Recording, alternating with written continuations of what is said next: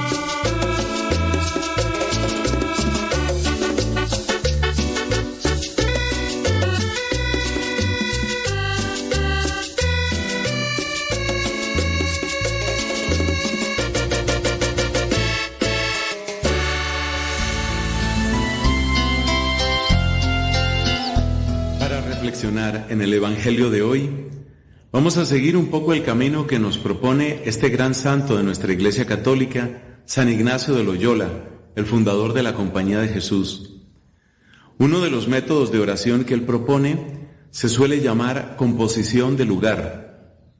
Y este nombre lo que quiere decir es que nosotros nos ubicamos en la escena, es decir, utilizamos piadosa, santamente nuestra imaginación para ir a aquel relato que nos presenta la Escritura, situarnos allí y a partir de lo que vemos, de lo que sentimos, de lo que encontramos, recoger, espigar para nosotros algunas reflexiones que sean útiles.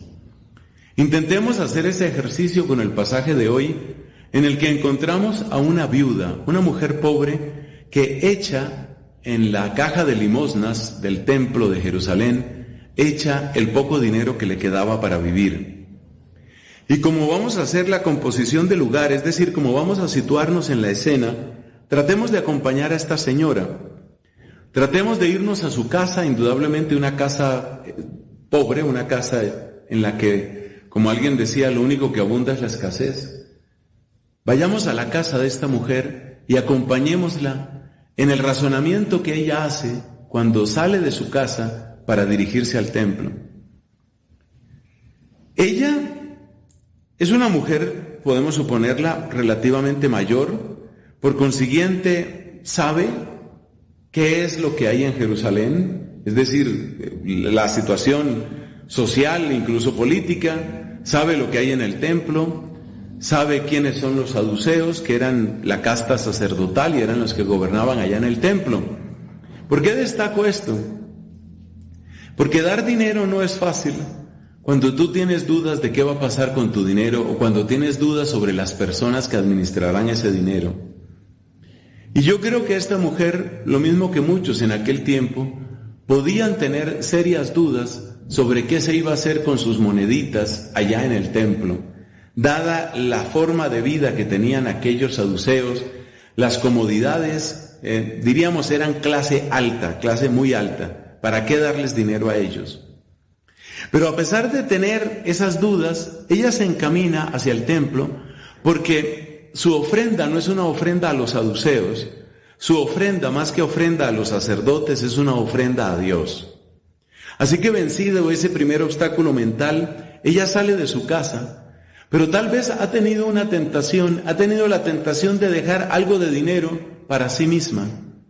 Sin embargo, un impulso de generosidad que pocas veces hemos experimentado quizás nosotros, le lleva a decir, yo voy a darlo todo, yo voy a entregar todo. Y con esa convicción recoge las pocas monedas que tiene y sale resueltamente hacia el templo. Imaginémonos el momento en el que ya está cerca de esa caja, la caja de las limosnas, lo que a veces se llama el cepillo del templo, cuando ya está cerca de la caja esta de las limosnas con sus monedas en la mano. Tal vez ha dudado en el último momento, tal vez ha pensado una vez más que le vuelven aquellas preguntas que ya tenía cuando estaba en su casa.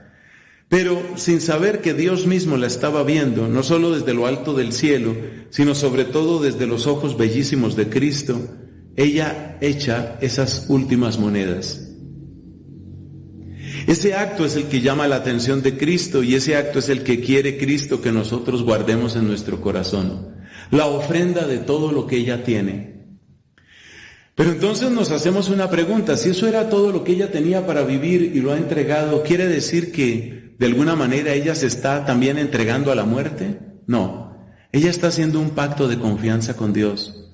Es algo así como, yo te lo doy todo, Señor, y de ti lo espero todo. Solamente quien tiene una confianza realmente clara en la providencia lo apuesta todo por Dios. Todo. Apostarlo todo no es solo lo material, es apostar, por ejemplo, nuestra inteligencia. Yo quiero que mi inteligencia sirva a Dios desde mi propia vocación, cada uno tiene la suya. Yo quiero que mi inteligencia sirva a Dios, yo quiero que mi tiempo sirva a Dios, yo quiero que mi cuerpo sirva a Dios, yo quiero que mi palabra sirva a Dios. ¿Y qué va a pasar conmigo? Pues yo le entrego todo y Él verá de mí. Esa es la actitud de la mujer. No es una actitud suicida, por decirlo con palabras bruscas. Lo que ella está buscando no es terminar su vida. Lo que ella está haciendo es reafirmar su pacto de amor, su pacto de confianza, de confianza absoluta en la providencia de Dios. Ese acto, ese acto precioso de amor, ese acto precioso de confianza, ese acto precioso de generosidad, es lo que queda como principal lección para nosotros. Renovar nuestro pacto con el Señor. Decirle, quiero apostarlo todo por ti y quiero confiar completamente. te des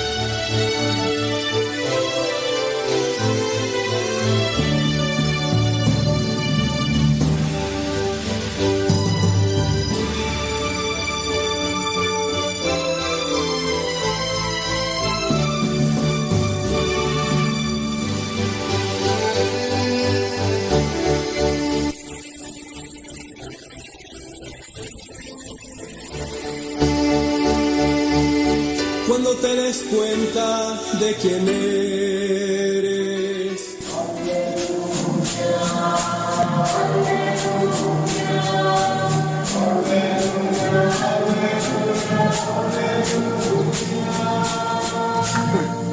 El Señor esté con ustedes. Lectura del Santo Evangelio según San Marcos. En aquel tiempo enseñaba Jesús a la multitud y le decía, cuidado con los escribas. Les encanta pasearse con amplios ropajes y recibir reverencias en las calles. Buscan los asientos de honor en las sinagogas y los primeros puestos en los banquetes. Se echan sobre los bienes de las viudas haciendo ostentación de largos rezos. Estos recibirán un castigo muy riguroso. En una ocasión, Jesús estaba sentado frente a las alcancías del templo mirando cómo la gente echaba allí sus monedas. Muchos ricos estaban en abundancia. En esto se acercó una viuda pobre y echó dos moneditas de muy poco valor. Llamando entonces a sus discípulos, Jesús les dijo, yo les aseguro que esta pobre viuda ha echado en la alcancía más que todos, porque los demás han echado de lo que les sobraba, pero esta, en su pobreza, ha echado todo lo que tenía para vivir. Palabra del Señor. Siéntense un momento, por favor. Pues voy a volverme a fijar, a fijar hoy en el libro de Tobías, que es un libro precioso, maravilloso, de la vida de Tobit con su esposa Ana y la vida de Tobías con su nueva esposa Sara. Y uno de los protagonistas de este libro es Rafael. Fíjense nomás que algo que nos debe de causar mucha, mucho interés es, dice que ese día fue la boda de Tobías y de, y de Sara. Aquí en Acatlán las bodas duran, ¿cuántos días dura una boda? Porque ustedes primero hacen eso de que le llevan guajolotes y le llevan maíz. ¿Cómo se llama esa fiesta que hacen? ¿El qué? ¿El huencle? Bueno, eso quiere decir aquí en Acatlán, cuando va a haber una boda, dos, tres días antes, se organiza la gente y van cargando y llevan frijol y llevan maíz y llevan guajolotes, hasta un puerco les regalan a los novios para la boda que viene. ¿Verdad que sí tienen esa costumbre? Y ahí empieza la fiesta, ahí empieza la fiesta. No crean que van muy serios a llevar, no, no, van con la banda y, y, hacen sabe cuánto alboroto y los borrachos que no faltan pues ahí van llegando también con sus mezcales. Y luego el día de la boda pues algunos se casan temprano para poder hacer comida y cena y baile. O sea que la boda más o menos dura como un día completo y pues se gasta dinero a lo loco. A veces dura dos días la boda y no sé de dónde sacan dinero, pero hacen unas fiestas no, no, nonas. Exageran a veces, pero bueno, pues son las costumbres del pueblo. Gastar dinero que no tienen, rematan casa, rematan terreno, venden hasta el puerco, todo lo que tienen para poder hacer una gran fiesta. Y no siempre a veces porque agraden mucho a Dios, a veces están buscando más bien agradar a la gente, quedar bien con los demás, cuando no debería de ser así. Lo más importante es agradar a Dios con lo que nosotros hacemos. Y hoy el libro de, de Tobías nos da un grandísimo ejemplo. Fíjense lo que dice, dice. Cuando terminaron los festejos de la boda de Tobías y de Sara, Tobit llamó a su hijo Tobías y le dijo, ahí les va, ¿cuánto duraba una fiesta judía? Tres días. Les ganaban a los de Acatlán. Estos judíos duraban tres días de fiesta. Por eso se acuerdan cuando Jesús fue a las bodas de Caná, se les acabó qué? Pues sí, con tanto borracho que llegaba, tanto tragón ahí que llegaba, pues cómo no se les iba a acabar el vino. Hasta la comida, yo creo que la Virgen María le dijo, Jesús, pues ya vámonos, si no ahorita van a querer que les, que les la barbacoa también, ¿no? Entonces, las fiestas eran muy largas y se acababa la comida y se acababa todo. Entonces, Aquí pasó lo mismo. Dice que terminados los festejos, Tobit le habló a su hijo Tobías y le dijo, oye, tenemos que pagarle lo debido al hombre que te acompañó y darle una buena recompensa. Acuérdense que Rafael, el arcángel, es el que va a llevar a, Tobí, a Tobías a buscar a Sara. La va a encontrar y luego lo va a acompañar de regreso y va Entonces, la gente que tiene educación luego, luego dice, no, oye, este Señor nos acompañó. Ten, mira, dale para, para sus pasajes, dale para sus comidas, ¿no? Invítalo a comer, aunque sea. La gente que tiene educación, porque hay gente que uno le ayuda y, ay, que te vaya bien, o ni te, que te vaya bien. ¿Verdad que sí les ha pasado eso? Como nada. Oye, por lo menos una coca, mira, tómate una coca conmigo, algo. Algo, eso es, eso es educación. ¿No? Ni siquiera es, es falta de es falta de educación. Entonces, bueno, pues aquí Tobit le dijo a Tobías, yo creo que Tobías andaba todavía muy enamorado, por eso cuando uno anda enamorado, pues no, ni sabe ni qué pasa, ¿no? Pero el papá, pues más listo, más maduro, le dijo, oye, hay que pagarle a este hombre.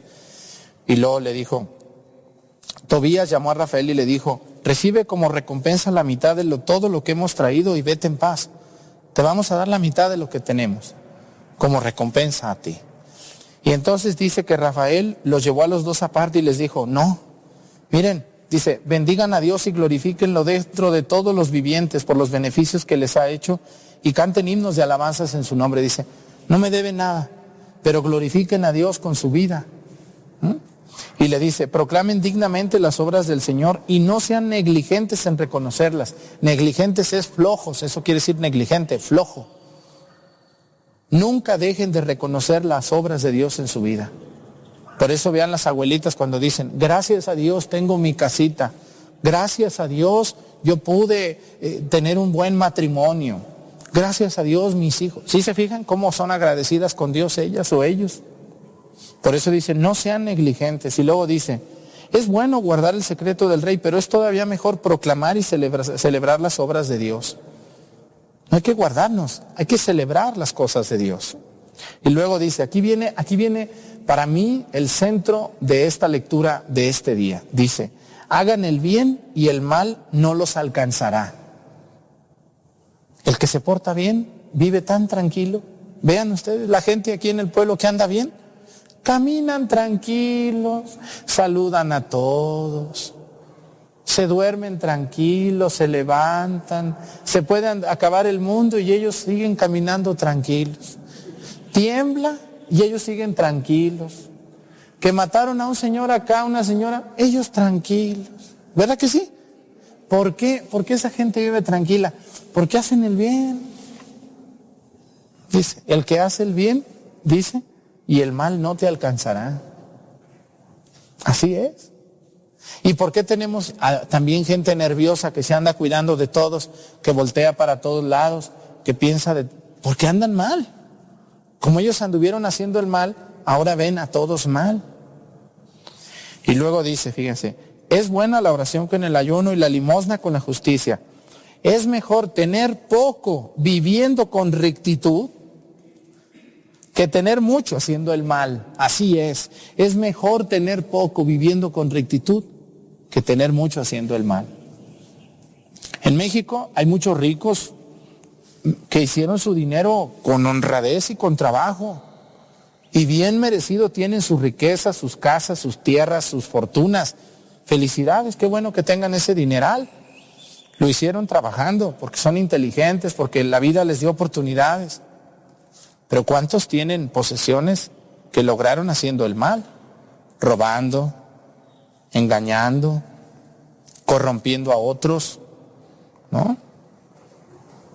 Dice, es mejor tener poco, pero viviendo con rectitud, que tener mucho haciendo el mal. Es mejor dar limosnas que acumular tesoros. La limosna libra de la muerte y purifica de todo pecado. Aquí algo bien interesante. La limosna purifica de todo pecado y limpia. Y dice, es mejor, es mejor dar limosna que acumular tesoros. Miren, yo ya les he dicho que hay pecados que son perdonables con el sacramento de la confesión, pero hay pecados que aunque son perdonados, siempre quedan secuelas que no se pueden perdonar hasta que haya la reparación de daño. Esto es muy delicado, se los voy a explicar rápidamente, aunque tengo un tema que se llama los cinco pasos para una buena confesión. Toda persona cree que porque se muere se va a ir al cielo, porque le ponen escapularios, rosarios, pónganle sus sanjuditas, tráiganle su virgencita. Ni a misa iba esa señora, ese señor, y hora de muerto ya le cuelgan todos los escapularios y todos, casi le quieren colgar a la Virgen ahí. Y en vida en vida, comadre, compadre, ni siquiera, ni siquiera tenías tiempo. Siempre andabas ocupado en tus negocios. ¿Verdad que es el caso de muchos muertos, de muchas muertas? Y miren, hay un paso en la confesión, porque para que una confesión sea correcta se tiene que cumplir con los cinco pasos. La persona que no cumpla con los cinco pasos en la confesión, su confesión es imperfecta y muy probablemente inválida. Y los cinco pasos para una buena confesión es dolor de los pecados. Me duele. No me siento bien. Número dos, examen de conciencia. Revisarme todo lo que tengo mal. Y si no se me va el avión ya, escribirlo. Para que no se me olvide nada. Número tres, confesión de boca. Voy con el Padre y me confieso de boca. Le se lo digo. Número cuatro, este es, el, este es uno de los más importantes que casi nadie hace. ¿Propósito de qué? De enmienda. Este, este muchos se lo brincan, porque es el más difícil de todos. Dolor de los pecados, pues no es tan difícil. Examen de conciencia, tampoco es difícil. Confesión de boca, pues no es muy difícil. Pero el propósito de enmienda sí. ¿Qué quiere decir esto? Que voy a enmendarle a los demás el daño que yo les hice. Y si yo me robé una vela, una flor,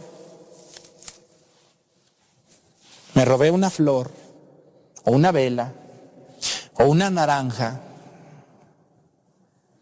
yo tengo que regresar la flor. Tengo que regresar la naranja, tengo que regresar la vela. Eso es enmendar. ¿Mm? Y el pecado que más condenados hay es el pecado de robar. Dos pecados son los que más condenan a las personas. El pecado contra no robarás y el pecado contra no levantarás falso testimonio contra tu prójimo. Todo pecado en esta vida no enmendado tiene secuelas que no serán perdonadas hasta que vayas al purgatorio y ahí pagues o paguemos lo que en esta vida no devolvimos. Propósito de enmienda y por último, cumplir la penitencia. Eso está fácil, también. Pero el propósito de enmienda, por eso dice aquí, dice, es mejor dar limosnas que acumular tesoros. La limosna libra de la muerte y purifica de todo pecados. Quien da limosna tendrá larga vida. Los pecadores y los malvados son enemigos de sí mismos. Capítulo 12 del libro de Tobías.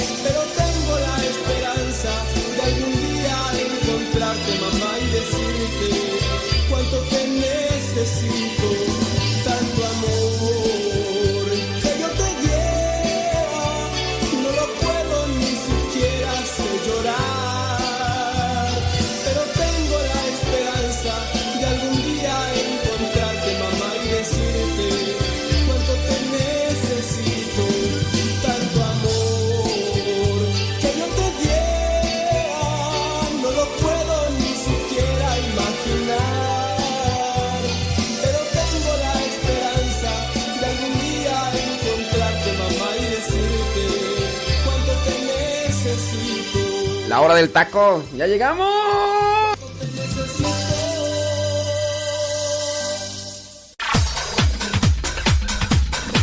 Santo no es aquel que nunca ha pecado, sino aquel que se levantó de sus miserias. Vamos a escuchar el segmento El Santoral de hoy y aprendamos de aquellos hombres algunas enseñanzas para poder mantenernos en el camino que nos lleve al encuentro con Cristo, es decir, en el camino de la santidad.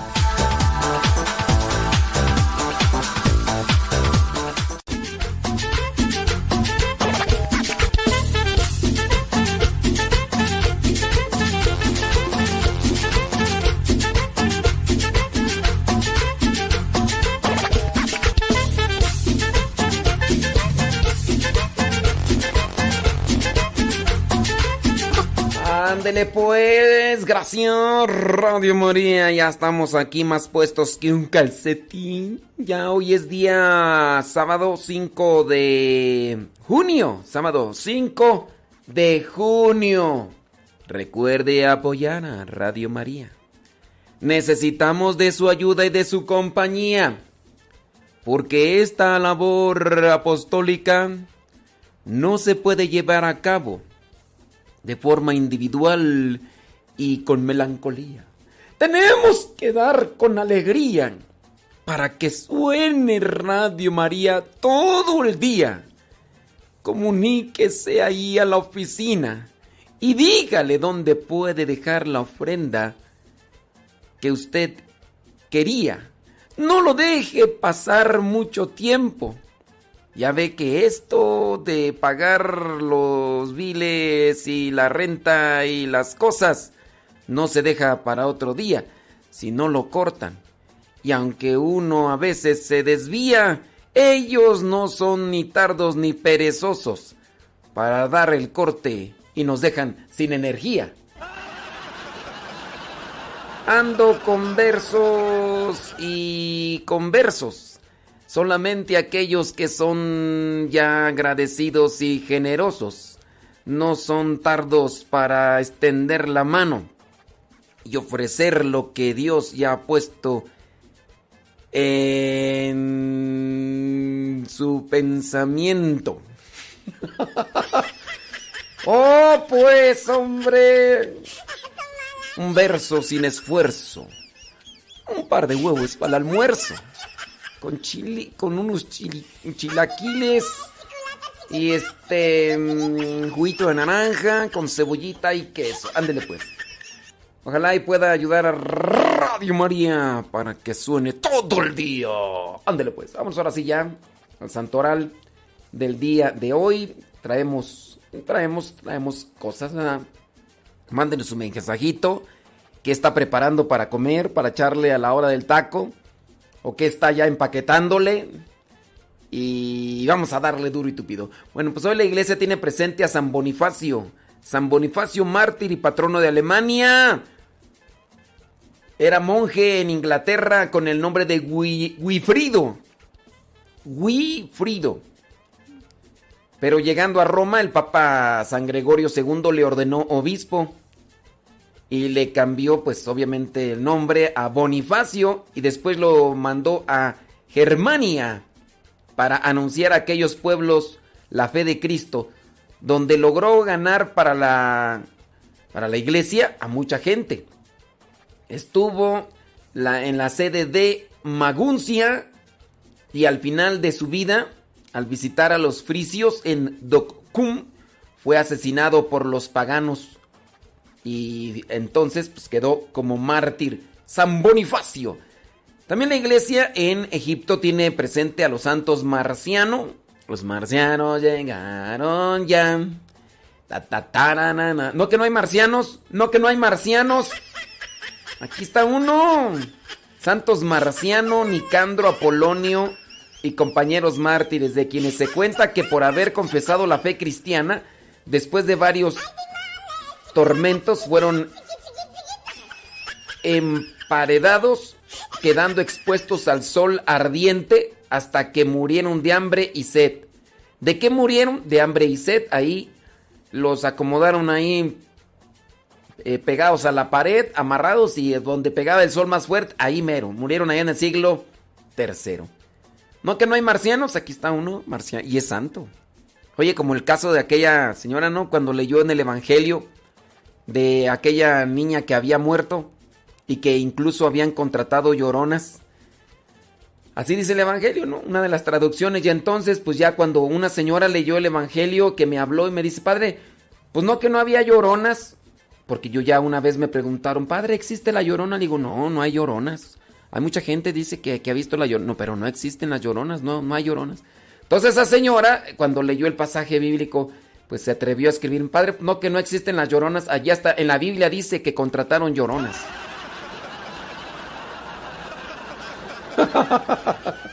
Ay, pues, hombre, ahora andas medio payasito. Ah, pues, hombre. La iglesia en Fenicia tiene presente a San Doroteo, que siendo aún presbítero padeció mucho bajo el emperador Diocleciano y en tiempo del emperador Juliano, con más de 107 años de edad, honró su ancianidad con el martirio y murió allá en el siglo IV San Doroteo. Allá en Aquitania la iglesia tiene presente a San Ilido, no, Ilidio, Ilidio obispo, llamado por el emperador a Traveris para liberar a su hija de un espíritu inmundo. Cuando ya regresaba Ilidio, murió en su regreso, murió allá en el año 384. La iglesia allá en Liguria tiene presente a San Eutiquio, obispo. Él fue insigne por su vida de oración, su amor a Dios y a la soledad. Hay quien puede aprovechar la soledad para acercarse más a Dios y hay alguien que pues a veces pues por debilidad, pues por desconocimiento se pone a sufre y sufre porque está en ay soledad, ay soledad, este amor no puedo, no regresemos. En Frisia la iglesia tiene presente a San Eoban, obispo, Adelario y nueve compañeros que junto con Bonifacio terminaron su vida con el martirio en el año 754, Eoban, obispo. Allá cerca de Acergi, en la región de Vestinos, la iglesia tiene presente a San Franco, eremita, quien se construyó una celda en una cueva entre montes así, a Cerro Pelón, llevando una vida áspera y sencilla. El eremita regularmente es aquella persona que se vaya al monte, para hacer oración, penitencia, ayuno, mortificación, alcanzando un grado de espiritualidad y dominio y control sobre los impulsos humanos bárbaro, tanto así que incluso es capaz de orientar y ayudar a quien pide consejo para que también se dirija por la vida de santidad, los eremitas. Allá en Mileto, en Calabria, la iglesia tiene presente a San Pedro Espano, también eremita. Dice que era célebre por su pobreza. Murió en el siglo XII, San Pedro Hispano. En Tonquín, allá, la iglesia tiene presente a San Lucas Buba Loan, presbítero y mártir, allá en Vietnam. Si es, si es Vietnam, ¿verdad? Hanoi, creo que sí. San Lucas Buba Loan, presbítero y mártir. Él fue degollado en tiempo de aquel emperador sanguinario que en cuanto encontraba a un cristiano, lo ponía ahí a que escupiera imágenes de Cristo, las pisoteara y si no le, lo hacían, le daban cuello. Le daban cuello y así murieron muchos, degollados, como San Lucas Bubaloan. ¡Saludos a Lucas! Y a su mamá, Bárbara, qué bárbara. Y también a su abuela, saludos a la, a la abuelita. San Lucas Buba Loan, presbítero, murió en el año 1840. Y por último, la iglesia allá también en Tonquín, pero en la ciudad de Tangier, la iglesia tiene presente a los santos Domingo Toay y Domingo Huyen mártires. Ellos siendo padres de familia, trabajaban pescando y en aquel tiempo gobernaba el emperador Tuduk, otro emperador sanguinario, así como era el otro emperador Ming Mang. Este emperador Tuduk mandó matar a estos padres de familia fueron quemados vivos después de que los hicieron someter a terribles tormentos ahí en la cárcel. Y, vaya que había tormentos. Eh. Imagínate meterte astillas, obviamente de madera, eh, astillas del, de los carrizos, meterlas en las, entre las uñas así. Les amarraban las manos con los dedos así en la en una madera. Entonces estaban los dedos así y ellos amarrados también. Entonces les estiraban las manos y con los dedos así pegados a, a un madero amarrado y agarraban esos estillas y entonces las metían ahí entre las, las uñas y ahí se las clavaban. Y dicen, eh, dicen que en la actualidad los que se dedican al crimen organizado y todo eso para hacer sufrir a sus oponentes, sus contrarios dentro de, de estos grupos de, pues, organizados del crimen, pues dicen que así les hacen a algunos. Porque se, dicen que es un dolor. Dicen, dicen. Y, bueno, así acaban. Yo nada más tengo ahí mi, mi duda tú de esto de Tonkin. Déjame ahorita parar, pues, el internet. De más deja salir de mi duda. Creo que sí es um, Vietnam. Creo que sí, déjame ver. Tonkin. Ah, hay gente que utiliza el... Sí, mira, es Vietnam. Déjame aquí ponerle. Vietnam. Vietnam. Es que aquí en el martirologio no aparece tú. Entonces, para que aparezca, pues ya para la próxima, para el próximo año, si todavía estoy vivo y el virus me deja, ya voy a decir, ah, allá en Vietnam, en Tonkin, en, Hanoi, en Tonkin, Vietnam, y también en la otra ciudad de Tangia. Y, ya, y ya, pues es que pues, se me van las cabras al monte, hombre. Bueno, señoras y señores, son ya 18 minutos después de la hora, 18 minutos después de la hora. Ahí está el santoral. Ya dije, tengo ya como propósito ya y quiero cumplirlo, no felicitar a nadie que lleve estos nombres porque ¿qué mérito tienen por llevar ese nombre? ¿Qué mérito tienen? No tienen ningún mérito, a lo mejor ni, ni les gusta sus nombres, pero por lo menos si llevan alguno de estos nombres, traten de conocer más sobre la vida de estos santos mártires. Temas Domingo, Lucas, Pedro, Franco, Eoban, Eutiquio, Ilidio, Doroteo, Marciano, Nicandro, Apolonio o Bonifacio. Traten de conocer más qué fue lo que hicieron para que ustedes tengan una referencia y busquen como estos santos mártires cumplir con la voluntad de Dios y así se puedan también ganar el cielo. Nos podamos ganar el cielo, ¿verdad? Porque todos estamos llamados a ganarnos el cielo. Así que Echarle galleta. ¡Qué bárbara! ¡Qué bárbara!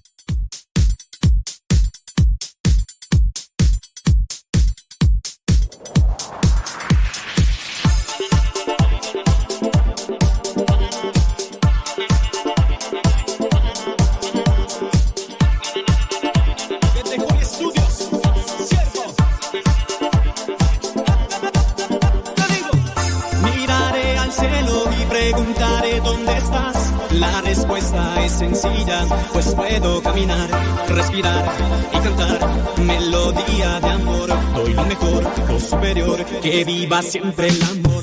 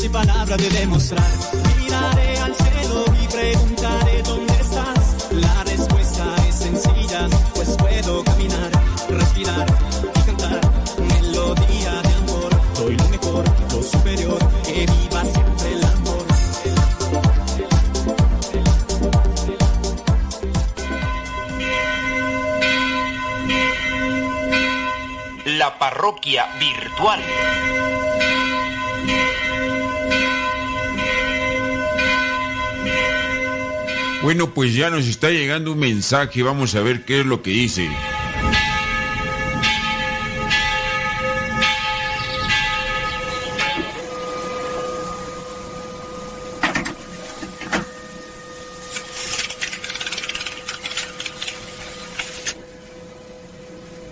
La pregunta dice lo siguiente. Padre, ¿quién decide a dónde van los sacerdotes que son recién ordenados? Por ejemplo, si se ordenan 15 acá en donde yo vivo, ¿cómo se decide que se quedan 8 acá y que otros dos se van a otro estado o a otro país o a otros lugares? Muchas gracias por su respuesta. Dentro de la iglesia existen personas que están al frente como coordinadores, como responsables de ciertos grupos, ciertas parroquias o en su caso ciertas diócesis.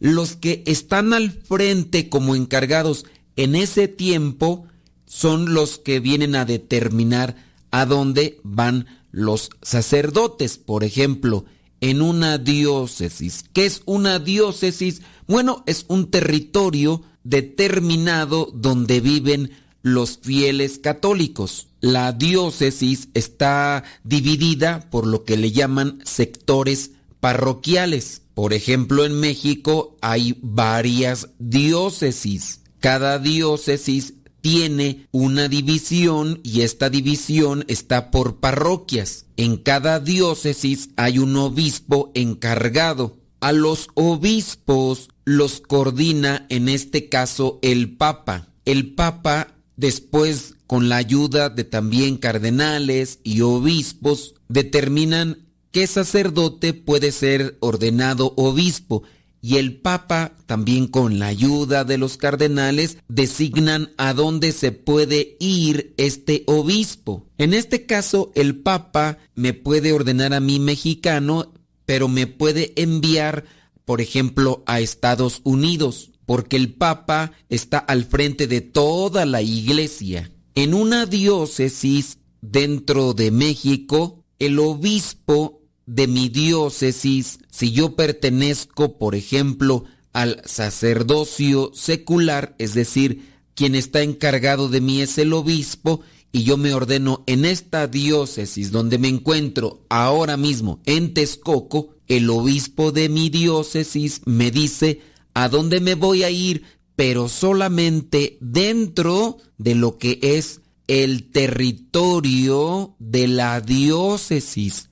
En este caso, me puedo ir a una parroquia o me puedo ir a otra. Y acuérdese que la parroquia pues también es un sector territorial donde están los fieles católicos. El obispo de Texcoco no determina que un sacerdote de la misma diócesis se vaya a otro país o a otro estado de la República. Por ejemplo, se ordenaron cinco de estos cinco sacerdotes, uno se va a ir a Chiapas y otro se va a ir a Tijuana o Monterrey. Eso no es viable, no es posible, porque en cada diócesis está al frente el obispo encargado y no puede ser posible entonces que otro obispo determine sacerdotes para su diócesis a menos que sea una diócesis necesitada y que el obispo de otro lugar venga y le diga al obispo de acá, oye, ¿por qué no me prestas o por qué no permites que uno de tus sacerdotes venga a apoyarme? Ahí ya es otra cuestión. Puede ser que a lo mejor tú estés confundido porque pasa otra cuestión dentro de la iglesia están las diócesis y los responsables son los obispos, pero dentro de la iglesia también están las comunidades religiosas. Los que están como responsables de las comunidades religiosas se les llama superiores generales. Y en el caso de las comunidades religiosas, el superior general es el que determina a dónde se van los sacerdotes. Esto no lo hace individualmente, sino que lo hace conjuntamente con el consejo de la propia comunidad. Para nada le tiene que tomar el parecer al obispo. Por ejemplo, en mi comunidad religiosa, yo estoy en Texcoco, el superior general no le toma parecer al obispo de Texcoco hacia dónde se tienen que enviar los sacerdotes de nuestra comunidad religiosa, porque el responsable es el superior general. Las comunidades religiosas, como en el caso la nuestra, ahí sí el superior general es el que dice de 10 sacerdotes que se han ordenado, el superior general puede decir tres se van para este estado o tres se van para este país o, o tres se van a quedar aquí. Eso es solamente dentro de lo que es la comunidad religiosa. Los obispos en su diócesis determinan, pero a qué parroquia van los sacerdotes, pero de la diócesis. Se les dice sacerdotes diocesanos, aunque el término propio es sacerdotes seculares y en el caso de nosotros, sacerdotes religiosos. El responsable de los sacerdotes religiosos es el superior general de la comunidad, que puede ser un sacerdote o puede ser un hermano religioso no sacerdote. La parroquia virtual.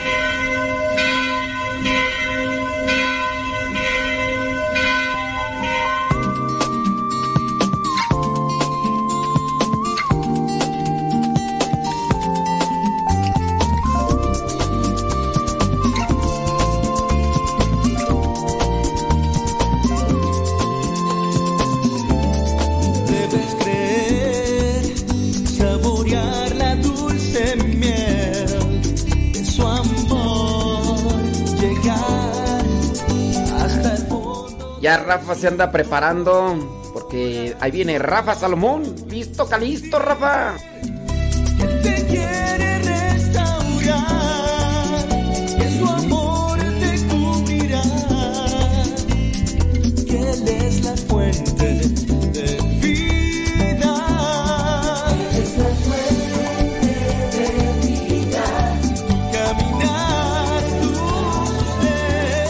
Tenemos que hacer la primera pausa de este programa, La Hora del Taco, con dos horas. Así que ya nos aventamos la primera media hora. Y por si nos gusta acompañar aquí, vamos a tener de todo como en botica. Viene Rafa Salomón, vienen testimonios, viene compartiendo la noticia. Uh, no, no, no, no. Quédese, ahorita regreso.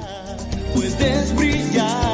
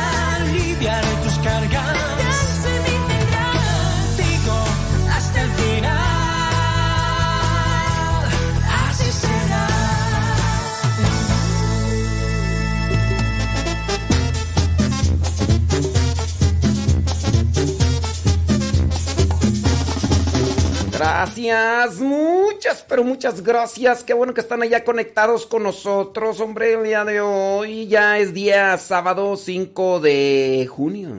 Y por ahí ya anda Rafa preparando de, comer. ¿Qué, va a haber de comer hoy, Rafa? ¿Todo bien? ¿Todo bien? No, no, no, no.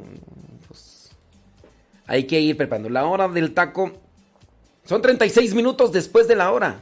36 minutos después de la...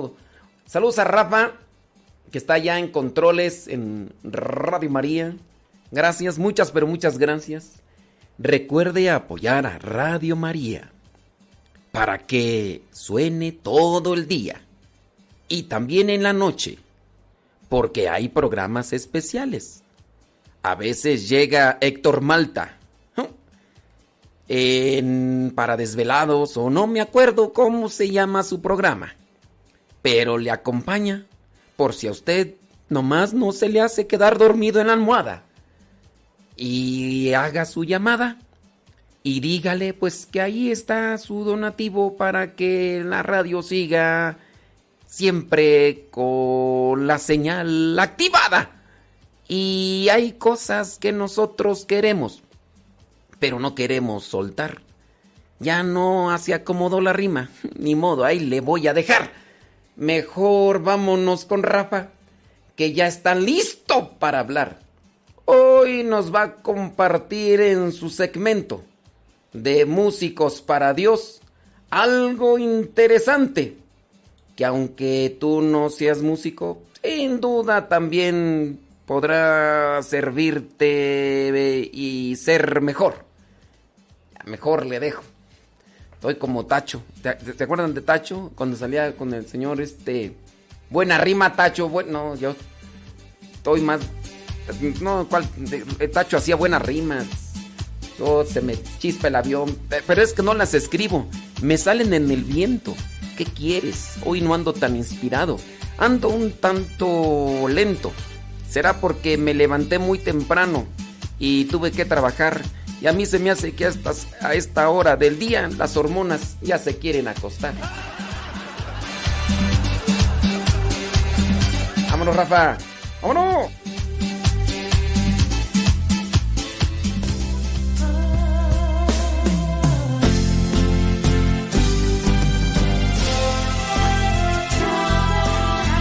Músicos para Dios con Rafa Salomón.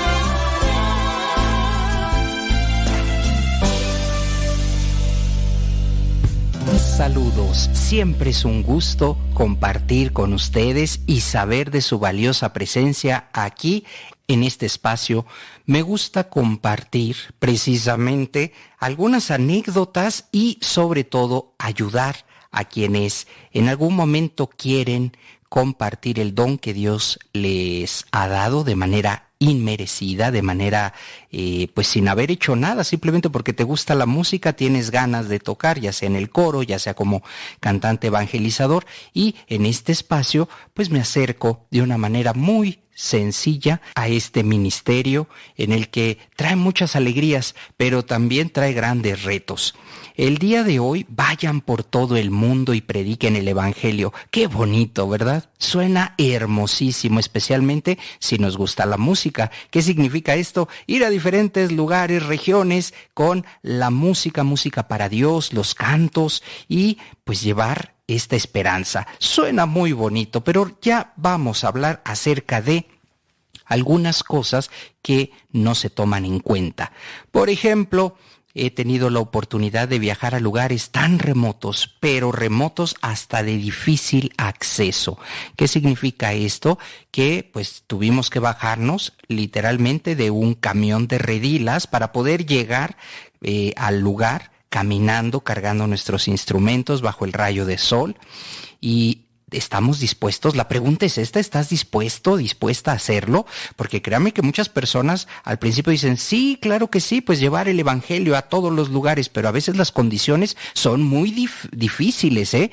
Y además condiciones eh, a veces hasta pues eh, no es que se ponga en riesgo a nadie, pero pues es de difícil acceso. Y esto me sucedió con una persona quien es músico eh, y que al invitarlo y decirle, oye, mira, vamos a tener un- una serie de eventos, pues entonces se emocionó y dijo, sí, sí voy, claro que sí. Eh, la situación empezó a cambiar cuando ya vio cómo era la forma de llegar a diferentes lugares, lugares pues remotos, lugares en donde pues a veces eh, las comodidades no eran las que pues él se estaba esperando y pues nosotros hacemos un servicio, nosotros así, así vamos y somos muy felices. Eh, a la mitad, a la mitad dijo, ¿sabes qué, Rafa? Yo quiero hablar contigo, esto a mí no me gusta, yo no es lo que me imagino, andar eh, en pueblos, andar, ahora sí literalmente me lo dijo, andar puebleando, eso no es lo mío, yo quiero hacer música pero de otra forma. Le dije, bueno, adelante, muchísimas gracias y pues terminó, terminó la relación a la mitad de, de pues ahora sí, de los conciertos que ya teníamos planeados, pues eh, se, tuvimos que buscar eh, rápidamente un suplente que quisiera, pero estoy hablando de que hay muchas personas, créanme, ¿eh? hay una gran cantidad de personas que cuando se habla de vayan por todo el mundo, se imaginan que van a llegar pues a lugares muy, con todas las comodidades, y a veces no. A veces en este ministerio, en cuanto a la música católica, pues no se tiene eso. Y qué bueno, porque esto es un servicio. Esto no se trata de, de ir a, a pasar unas lindas vacaciones eh, con aire acondicionado. No, me tocó y, y lo comento, fuimos a Guerrero en pleno calor, este, de una comunidad a otra y a otra y a otra.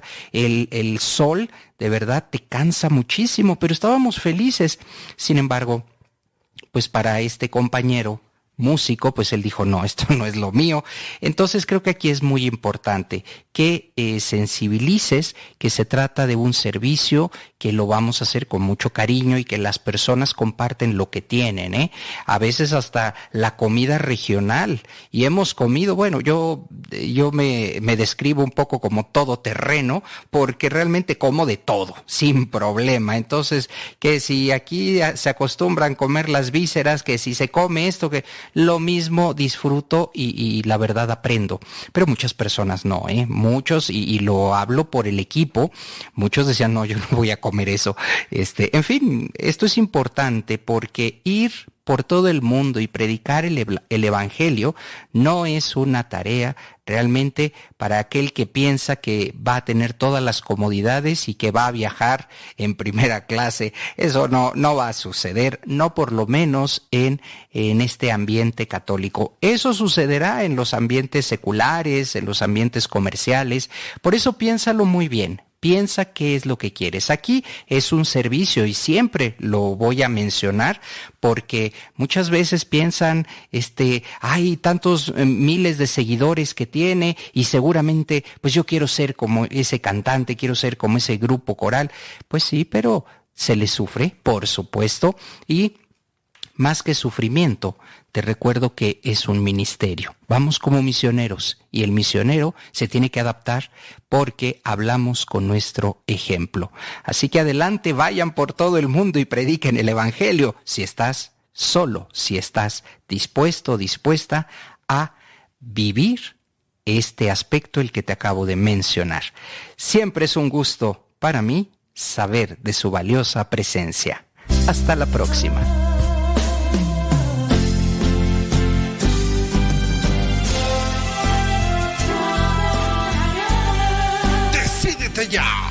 Músicos para Dios.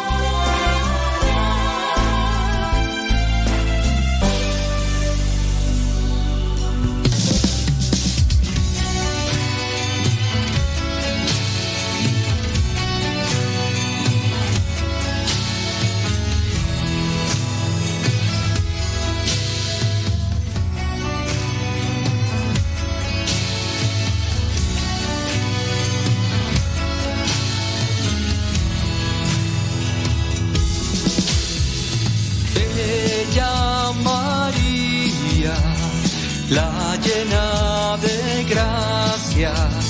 Gracias María por ser madre de Dios. Gracias María por darme tu amor. Hoy ya no temo, pues tú estás aquí manto lleno de estrellas, tan bellas de verdad.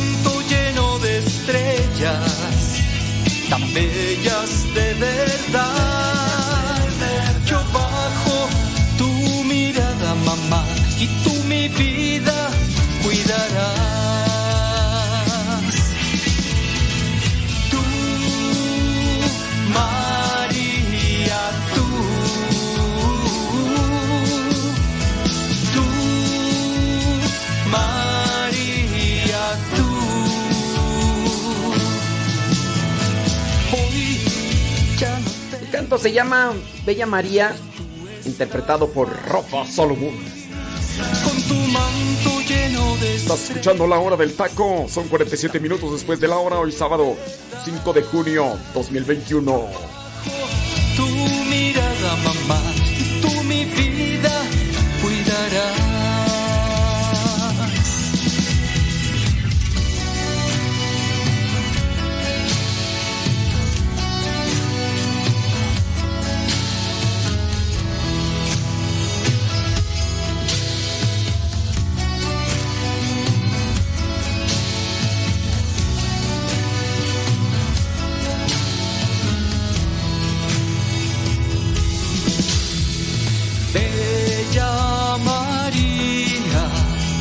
la llena de gracia.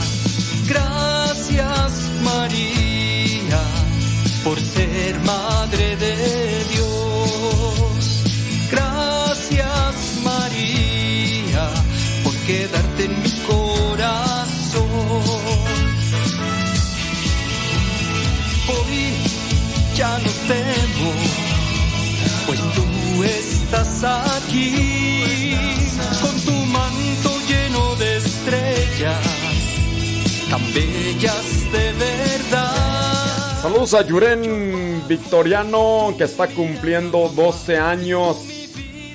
Y dice su mamá que le encanta el programa. Salud, Yuren. ¡Yuren! Así como le va a decir la mamá cuando no, no hace caso. ¡Yurek! ¡Yuren Victoriano!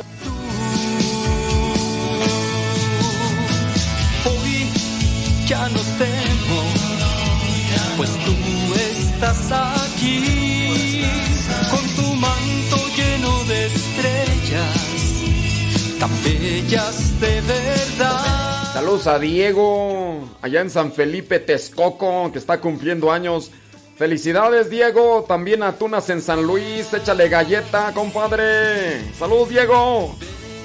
Es su hermana, cumplió 15 años hace unos cuantos días. También felicidades. Gracias, gracias María por ser madre de Dios. Bella Hubiéramos juntado las dos misas. la llena. Hombre, el Diego andaba con ese día con traje. Gracias María por quedarte en mi corazón. Chida rola, Rafa.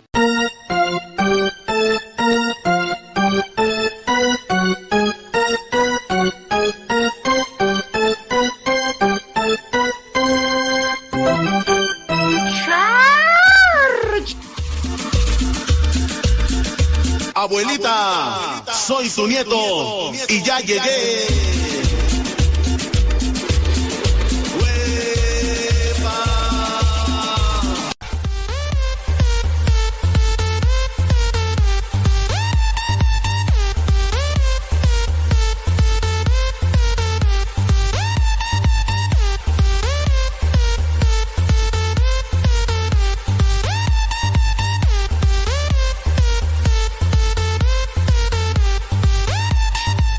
Al Kevin Ferni, a él, Morelia, Michoacán.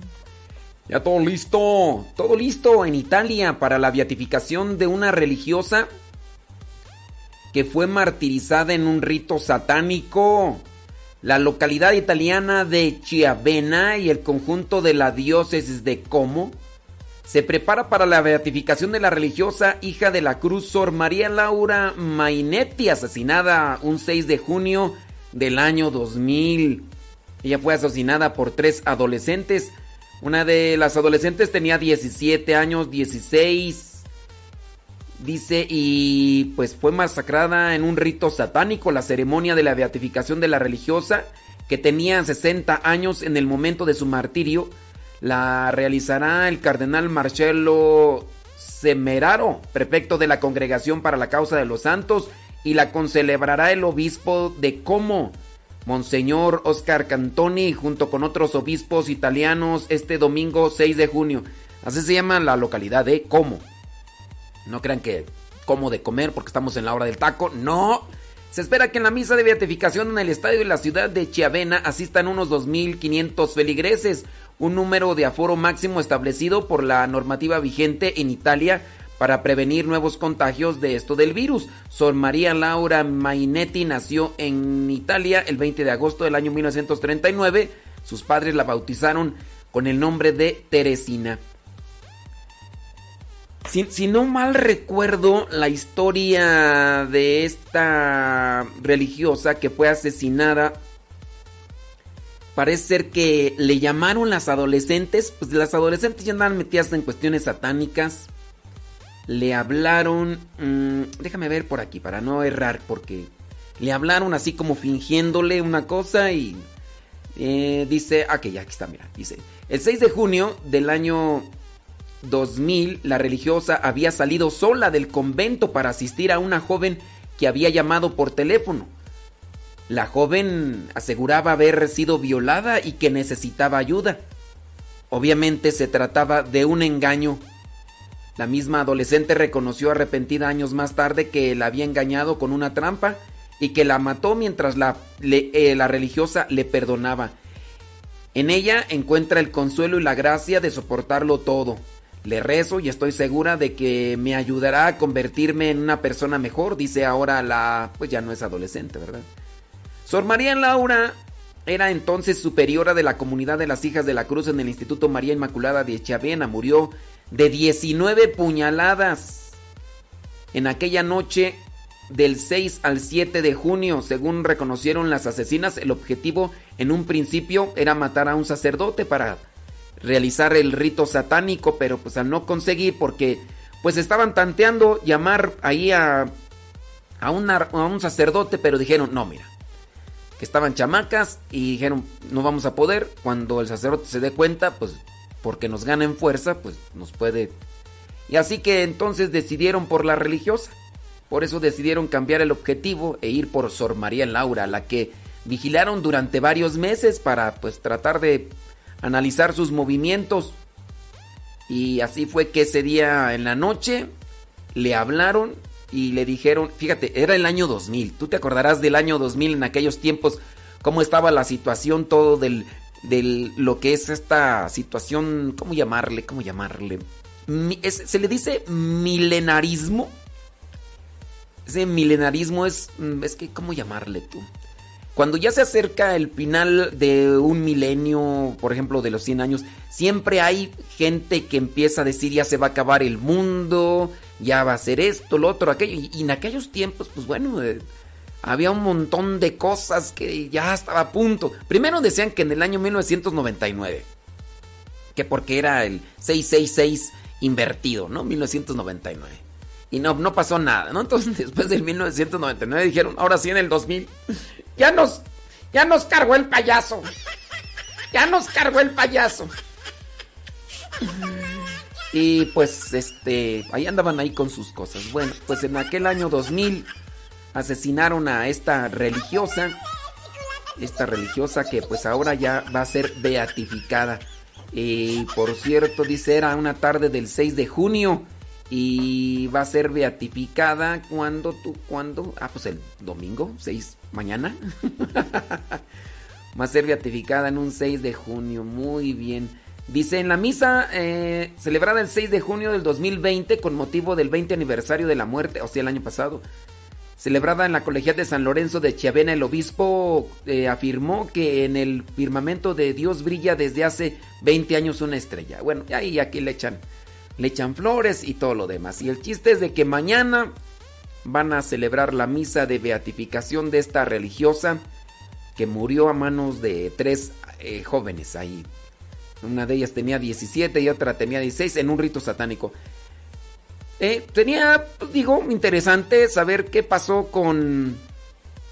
¿Qué pasó con, con estas muchachas? ¿Ya, ¿Ya se convirtieron? ¿O qué rollo? Pues sí, pues, para saber. A ver qué onda. Dicen, ¿verdad? Que cuando la beatificación de Santa María Goretti, ahí estaba presente en la misa el, el asesino, ¿no? El que quiso abusar de ella y, y que al, a- quiso abusar de ella sexualmente y después ya la asesinó.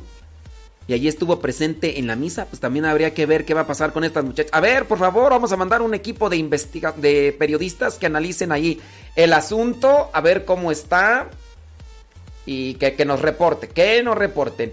Martín, ya llegó Martín, ya se fue Rafa y ya llegó Martín a controles. Bueno, Martín, Martín, ahí más puesto que un calcetín. Fíjate, salió con, es, con verso. Martín, ya listo casi para irnos a una pausa. Es verdad, Martín. Bueno, pues preparándonos para ir a una pausa. Aquí en la hora del taco. Una rolita cierreña así sabrosa para que sepa la comida. Porque es de mi Rafa Salomón. Y para todos esos hombres que les da miedo cumplir lo que prometieron en ese.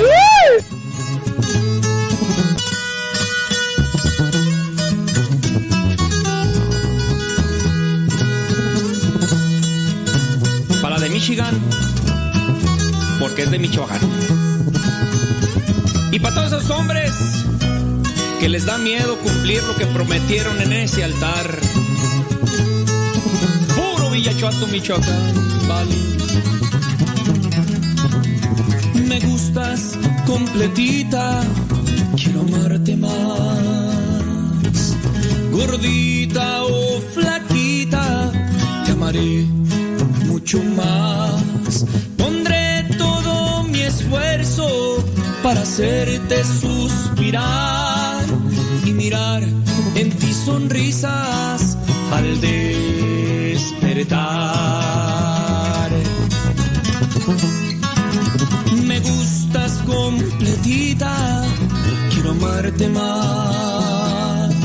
Con tus gritos y tus dramas, te amaré mucho más.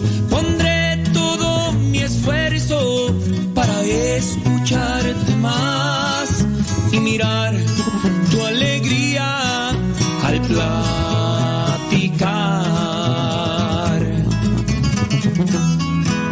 En ti encontré yo todo, otra no voy a buscar. Quiero cumplirte todo, lo prometido en el altar. Pues Cristo fue testigo del amor que te juré y todas las promesas que ante él cuentas daré. Acuérdate, mi brother, que lo que prometemos en el altar ante Dios hay que cumplirlo. La familia está por encima de todo, compadre. ¡Échale, Berrel!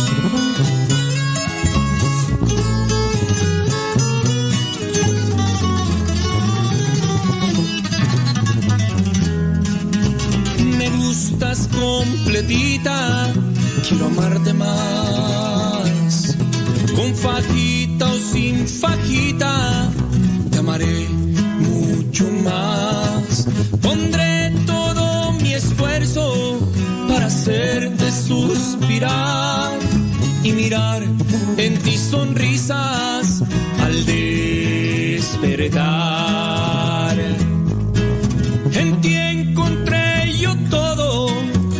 No voy a buscar. Quiero cumplirte todo, lo prometido en el altar. Pues Cristo fue testigo del amor que te juré y todas las promesas que ante él cuentas daré.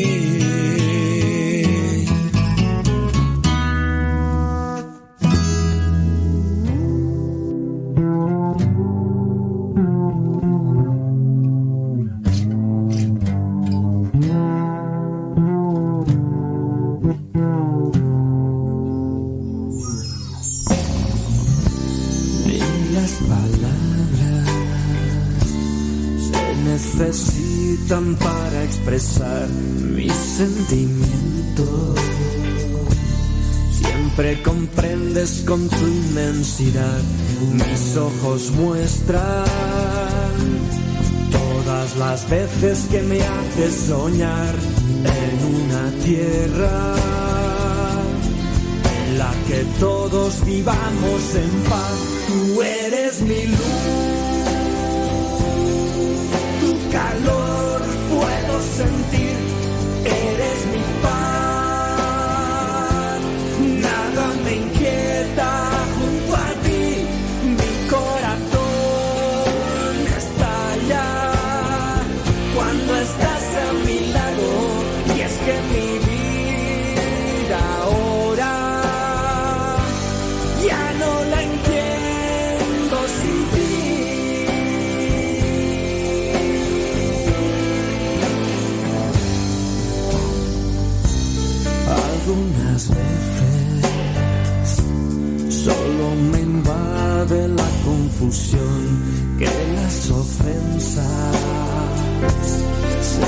barreras de desunión. Solo la fe puede borrar cualquier indecisión. Tenerte cerca me hace cantar desde el corazón.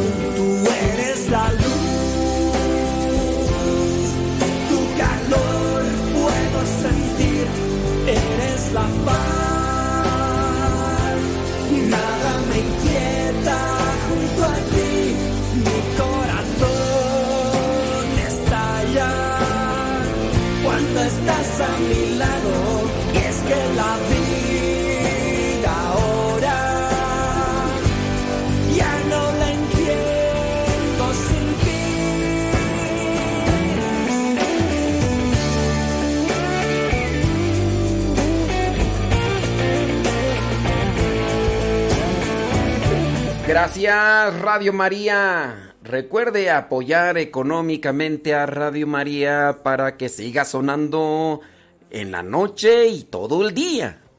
Comuníquese o diríjase a las oficinas de Radio María y aporte lo que su corazón le diría. Oiga, por cierto, hoy en el Evangelio se presenta aquella viuda pobre que daba todo, todo, todo.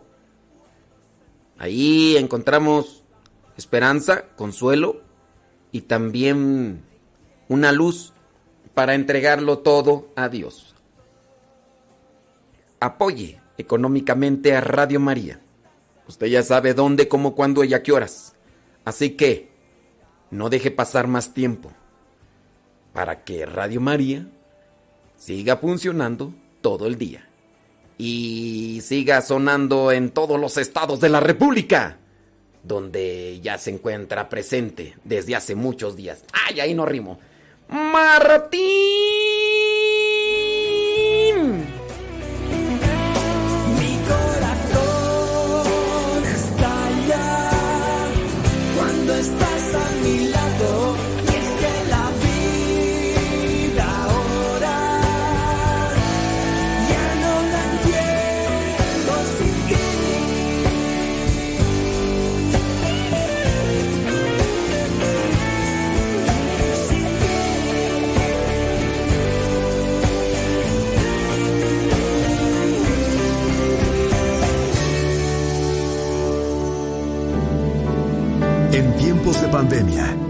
Salomón presenta un mensaje de amor y hermandad.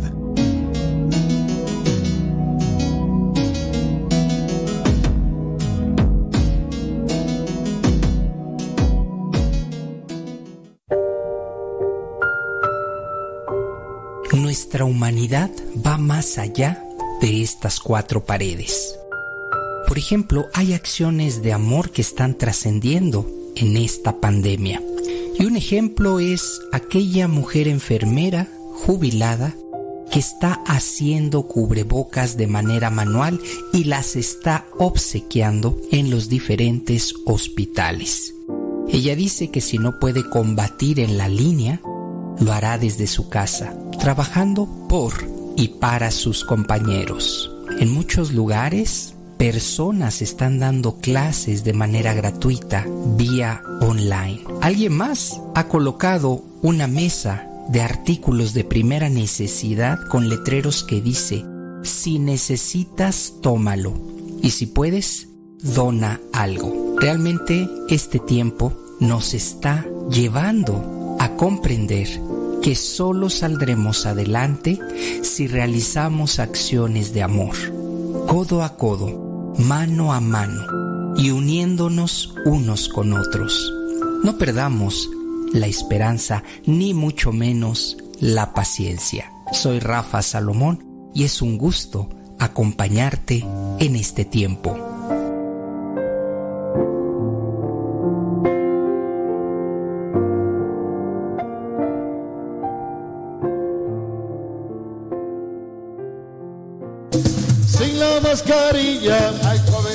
COVID para mí. No te la vaya a quitar. Sube, sube. Sin la mascarilla, hay COVID para ti, hay COVID para ti. No te la vaya a quitar. Sube, sube. Te tienes que cuidar, te tienes que apartar. Si no al hospital vas a ir a parar. Y si te descuidas, te hago el funeral. Sin la mascarilla, hay COVID para ti, hay COVID para mí. No te la vaya a quitar. Sube, sube. Sin la mascarilla, hay COVID para ti, hay COVID para mí. No te la vaya a quitar. Sube, sube. Te tienes que cuidar, te tienes que proteger. Si no al hospital vas a ir a parar. Y si te descuidas, hay un funeral.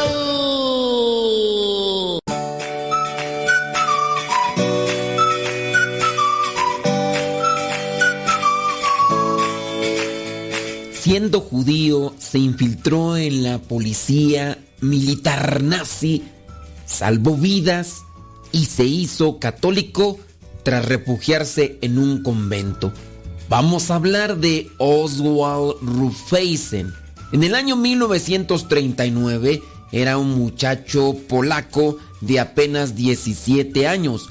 Era pobre pero inteligente, con un don especial para hablar idiomas de forma tan fluida que incluso el alemán podría pasar por ser su lengua materna.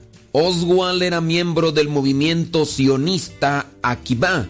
Con la invasión de Polonia por parte de los nazis primero y los soviéticos después, Oswald tuvo que hacer las maletas y huir a una pequeña ciudad al este de Polonia. Esta ciudad llamada Mir estaba con la frontera con Rusia. Esta ciudad tenía apenas 5.000 habitantes, de los cuales un tercio eran judíos. En el trayecto hacia esta ciudad, Oswald se encontró al borde del camino una bolsa con los documentos de un alemán que se le parecía de forma extraordinaria. Podía pasar por ser Oswald un auténtico alemán de raza aria, como los quería Adolfo Hitler.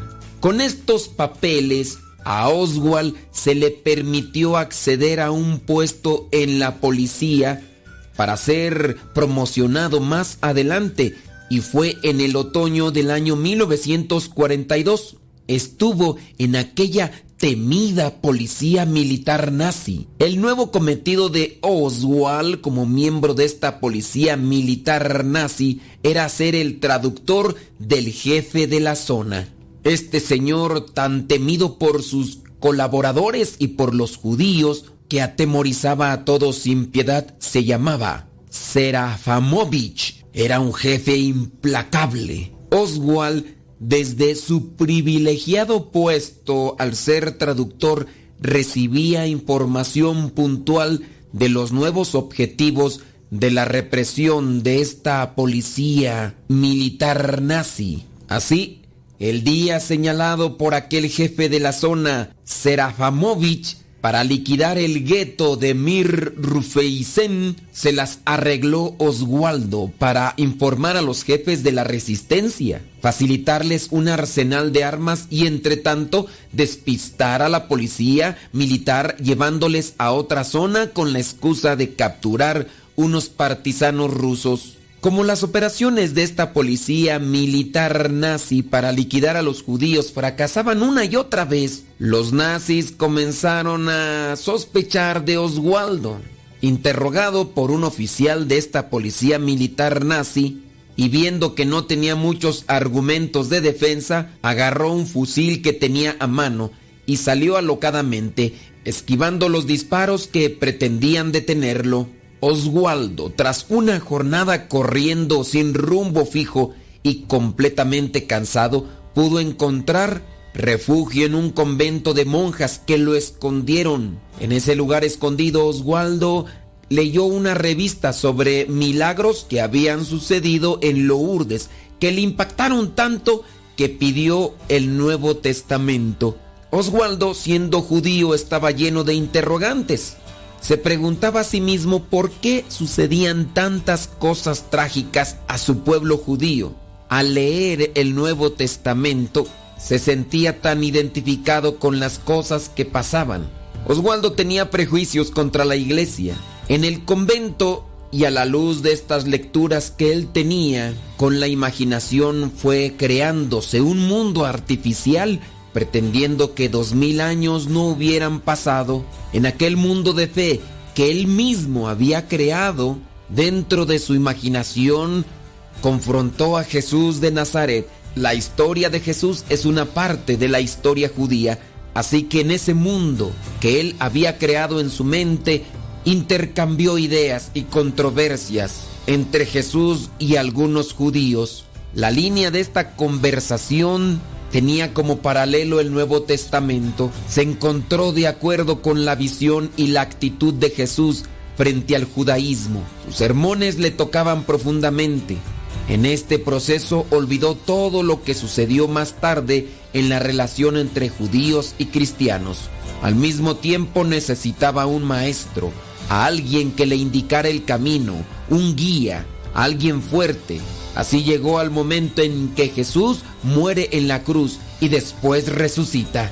Hasta este punto, de repente, no sabe cómo, pero Oswaldo se identificó.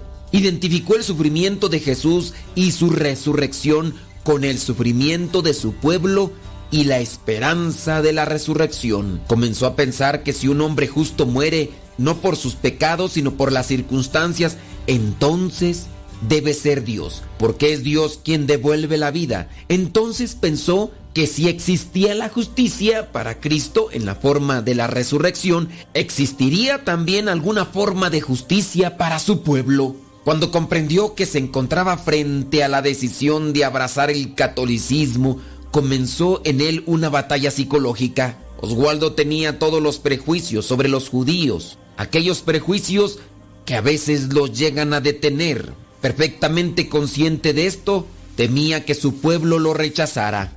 Un judío convirtiéndose al cristianismo. Dentro de aquel mundo imaginario también lograba mirar también todos los insultos y rechazos que sufriría por parte de su pueblo judío. En realidad no lo hicieron. En cualquier caso, la batalla psicológica dentro de Oswaldo duró dos días. Durante todo este tiempo dice que lloró pidiendo a Dios la luz para caminar hacia su encuentro. No era una batalla intelectual, confirmaba que aceptaba a Jesús como el Mesías. Todo el problema concernía a la futura relación con su pueblo judío y también con su hermano, quizás con sus padres si estaban vivos. La persecución a los judíos se acrecentaba cada vez más. Oswaldo tendría que reconducir los elementos judíos al Nuevo Testamento. Él mismo iba a ser uno de estos elementos judíos. Oswaldo consideraba que también como él habían muchas personas, cristianos, que se consideraban judíos. Pasado el tiempo y escondido en aquel convento, Oswaldo pidió el bautismo a la Madre Superiora del convento. La madre superiora de aquel convento desconocía todo lo que estaba aconteciendo en aquel lugar donde se escondía Oswaldo. También desconocía todo lo que pasaba en la mente y en el corazón de aquel hombre judío. Tanto así que llegó a decirle, pero ¿cómo es que quieres el bautismo si no conoces nada del cristianismo? Oswaldo le dijo, Madre, creo que Jesús fue el Mesías, por favor bautíceme hoy. Habían pasado tan solo tres semanas escondido en aquel lugar, pero durante esas tres semanas él había conocido a Cristo. Una vez bautizado por una de las hermanas de la resurrección, porque sí puede bautizarle una religiosa, y también un laico. Esto en situación extrema. Oswaldo habiendo recibido el bautismo y ante los continuos registros que efectuaban los nazis buscando judíos, Oswaldo salió de aquel convento bautizado para adentrarse en el bosque y colaborar con los partisanos rusos, hasta que Polonia fue ocupada nuevamente por los soviéticos y al hacerlo expulsaron a aquellos nazis del territorio. Oswaldo desapareció de aquel lugar en el año 1944. Nadie sabía de él y fue hasta el año 1952 cuando apareció. Ya no era Oswaldo el judío, ahora era el padre Daniel María del Sagrado Corazón de Jesús. Oswaldo había encontrado a la comunidad de los carmelitas.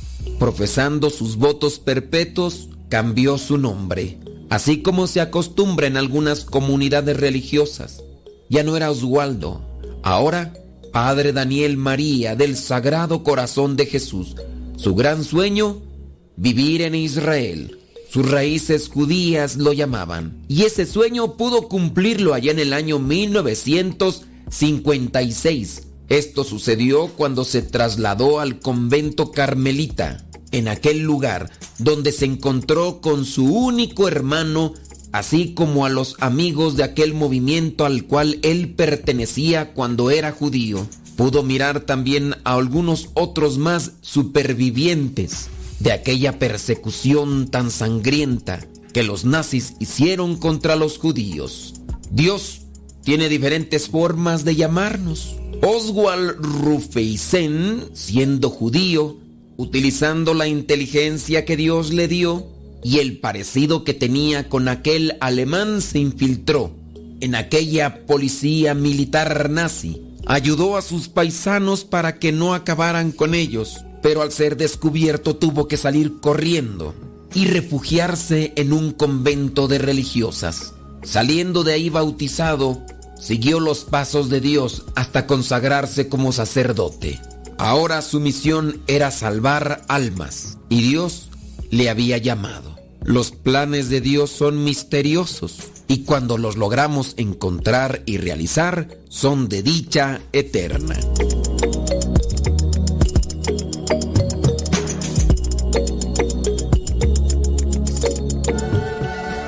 Nuestra familia está formada por muchas razas, jóvenes y viejos, ricos y pobres, hombres y mujeres, pecadores y santos. Nuestra familia se ha extendido a través del mundo por siglos. Con la gracia de Dios comenzamos hospitales, establecimos orfanatos y ayudamos a los pobres. Somos la organización caritativa más grande del mundo. Educamos más niños que cualquier otra institución académica o religiosa. Desarrollamos el método científico y fundamos el sistema universitario. Defendemos la dignidad de la vida humana, el matrimonio y la familia. Ciudades llevan los nombres de nuestros venerados santos que navegaron un camino sagrado ante nosotros. Guiados por el Espíritu Santo, compilamos la Biblia. Somos transformados por la Sagrada Escritura y la tradición que nos han guiado por dos mil años. Somos la Iglesia Católica. Con más de un billón en nuestra familia, compartiendo los sacramentos y la plenitud de la fe cristiana. Por siglos hemos rezado por ti y por el mundo cada vez que celebramos la Santa Misa. Jesús mismo sentó las bases de nuestra fe cuando le dijo a Pedro, Tú eres Pedro y sobre esta roca edificaré mi iglesia. Por más de dos mil años, los sucesores de Pedro han guiado a la iglesia católica con amor y verdad. Y en este mundo lleno de caos, problemas y dolor, es reconfortante saber que algunas cosas permanecen consistentes, verdaderas y fuertes. Nuestra fe católica y el amor eterno que Dios tiene por toda la creación. Si has estado alejado de la Iglesia Católica, te invitamos a que nos visites nuevamente. Nuestra familia es una en Cristo Jesús, nuestro Señor y Salvador. Somos católicos. Bienvenido a casa. Son 21 minutos después de la hora. Con, ese pequeño anuncio, pues solamente es para darles a conocer todo lo que hace la Iglesia Católica de manera así muy somera. No es que la Iglesia Católica se dedique a estar haciendo o diciendo, más bien, no es que la Iglesia Católica se dedique a estar diciendo con bombo en platillo todas las cosas que hace en favor de los más necesitados, como sí lo suelen decir otros grupos cristianos no católicos. Lo, raro es que todavía hay incluso algunos católicos que son un tanto meticulosos o chismosos o quién sabe envidiosos. Por ejemplo, cuestionan sobre qué es lo que hace la iglesia con tanto y tanto dinero que recibe. En primera, pues son personas que hablan con desconocimiento, porque llegan a decir que la iglesia recibe mucho, pero mucho dinero. ¿Cómo se ve que esta persona casi no va a la iglesia? ¿Cómo se ve que esta persona pues no está ahí al frente de una parroquia? Donde hay que pagar luz, donde hay que pagar agua, donde hay que pagarle a diferentes personas que están sirviendo, hay que comprar el vino, las hostias, hay que reparar las bancas, hay que pintar las bardas, hay que poner una pared aquí, hay que levantar un salón allá, hay que arreglar el piso acá. Y pues sí, eh, la, gente muchas veces desconoce todo eso y se le hace tan fácil decir que la, el Vaticano re- recibe un montón de dinero. Yo pregunto, ¿de dónde? Y saben a veces lo que se presenta aquí, que aquellos que señalan o dicen esto son los que menos dan. O sea, ni dan, pero sí quieren que les entreguen cuentas del supuesto, eh, la- las supuestas millonadas o cantidades tan grandes de dinero. Dicen allá en mi rancho, el que menos da es el que más pide. El que más critica es el que menos trabaja. Solamente bastaría con indagar un poquito más sobre lo que hace la iglesia en México con todas estas casas de ayuda social, tanto para los inmigrantes, tanto orfanatos eh, y otras cosas más, ¿no? Hay muchos lugares, por ejemplo, acá, yo puedo hablar de acá, de donde estoy yo, ¿no? No sé si ustedes, us- ustedes han escuchado de el señor Franco, aquel que cantaba Toda la vida, tarán, tan, tan, coleccionando menares, tarán, tan, tan. Para los que ya están avejentados y cascabeleados como Johnny Laboriel, si se han de acordar. Bueno, yo desde hace algún tiempo sigo al señor Franco en sus redes sociales y el señor Franco eh, se dedica pues todavía al mundo artístico, pero él tiene a bien de apoyar a un sacerdote en la Ciudad de México y el señor Franco va junto con otro grupo de voluntarios a repartir comida a los necesitados. Y así hay otras comunidades y grupos que no solamente atienden dando de comer, sino también dando ropa o, o ayudando a los inmigrantes. Pero eso obviamente no lo ven aquellos que, que empiezan a cuestionar que qué hace la iglesia con tanto dinero. Uy, perdóneme. ¿Cuán- ¿Quién sabe cuántos millones has dado tú que por eso te preocupa tanto Judas Iscariote? A Judas Iscariote eso era lo que le preocupaba. Miraba a aquella mujer que derramaba ese perfume de nardo costosísimo. Tenían que trabajar más de un año para comprar ese poquito de perfume y cuando miró Judas Iscariote que lo estaba derramando esa mujer en los pies de Jesús, empezaba a cuestionar, pero mira nada más, que eso mejor lo hubiéramos vendido para dar de comer a los pobres. Cálmate, Judas. Te transabas la lana y después incluso hasta vendiste al mismo señor por unas monedas. Así hay gente todavía que ni dan. Ah, pero cómo friegan.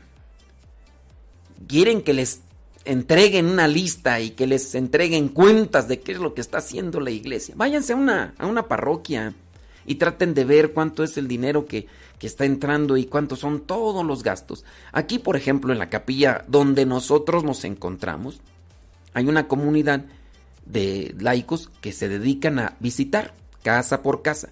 Cuando encuentran enfermitos y necesitados de las cosas que se llegan a juntar, van y les entregan una despensa, hacen oración con ellos. Si necesitan ropita, pues se pide ropita y aunque sea usada, limpiecita y todo, se les lleva. Te aseguro que estos que están ahí cuestionando y criticando siempre, mm, nunca les ha sacado ni un suspiro, porque hasta para eso son agarrados estos. Pero en fin, sí, sí, sí. Yo se los digo pues porque soy misionero y he andado del tingo al tango.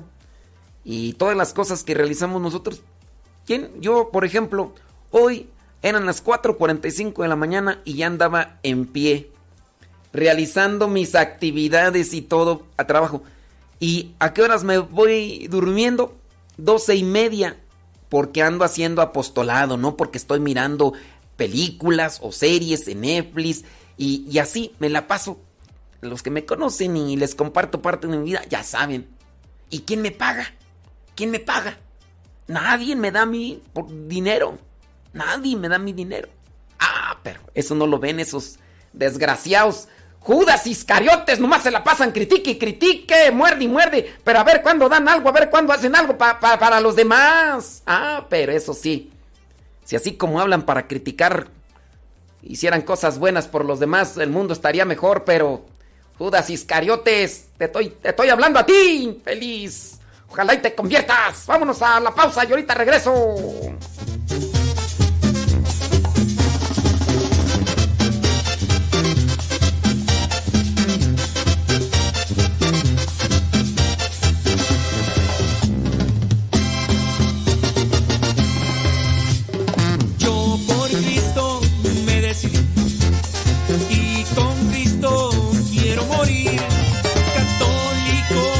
He nacido, Señor. Y católico quiero morir. Como un tren te quiero seguir.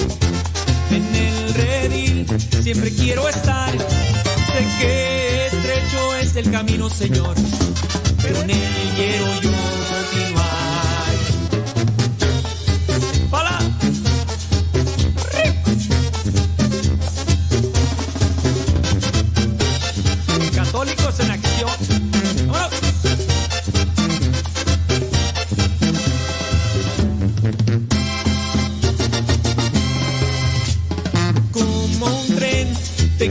En el redil siempre quiero estar. Sé que estrecho es el camino, Señor. Pero en él quiero yo continuar. Como un tren te quiero seguir. En el redil siempre quiero estar. Sé que estrecho es el camino, Señor. Pero en él quiero yo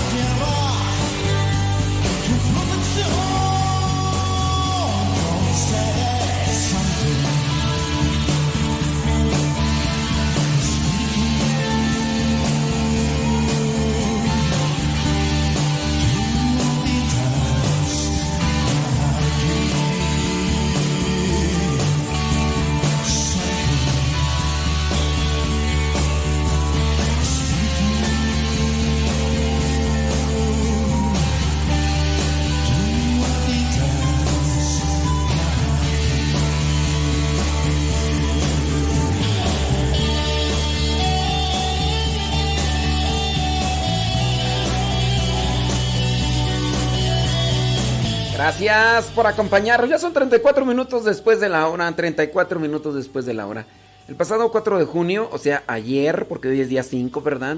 Falleció la religiosa de las misioneras de la caridad, la hermana María Rosario, que junto con Santa Teresa de Calcuta fundó la primera casa de la caridad fuera de la India. La fundó en Venezuela, en Cocorote. La Conferencia Episcopal Venezolana informó en un comunicado que la misionera de la caridad, mejor conocida como Hermana Rosario, falleció a los 88 años de edad como consecuencia de este virus que a todos nos ha golpeado de una u otra manera. Luego de una vida de entrega plena a su compromiso de compartir la misericordia de Dios con los hermanos más desfavorecidos, velando por los enfermos, los pobres y los sufrientes. Permaneció en Venezuela por más de 50 años como representante de la congregación en la Casa de la Caridad en Cocorote, la primera casa de las misioneras de la caridad fundada fuera de la India.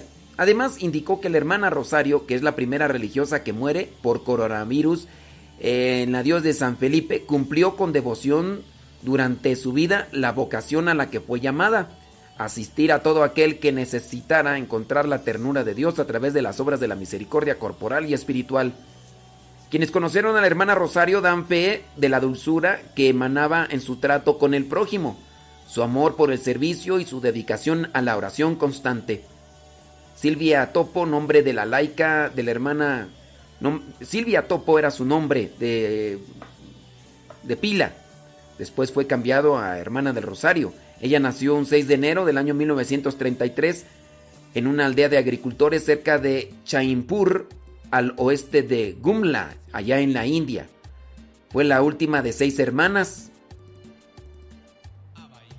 Y sus padres fueron Emil Topo y María Tirke, quienes eran de creyentes paganos politeístas. Y bueno, murió esta hermana María del Rosario. Y hay personas pues que, regresando al tema este de que critican, dicen que dónde está toda la ayuda que la iglesia no da con todo el dinero que se lleva. Es que, oye, hace que, que uno se enchile al ver este tipo de comentarios. Mira, por ejemplo, dice, ¿cómo dice, qué le hacen a todo el dinero que se, que se va para el Vaticano si no se ve cómo ayudan a los demás? Nomás hablas porque tienes una lengua que te dio Dios.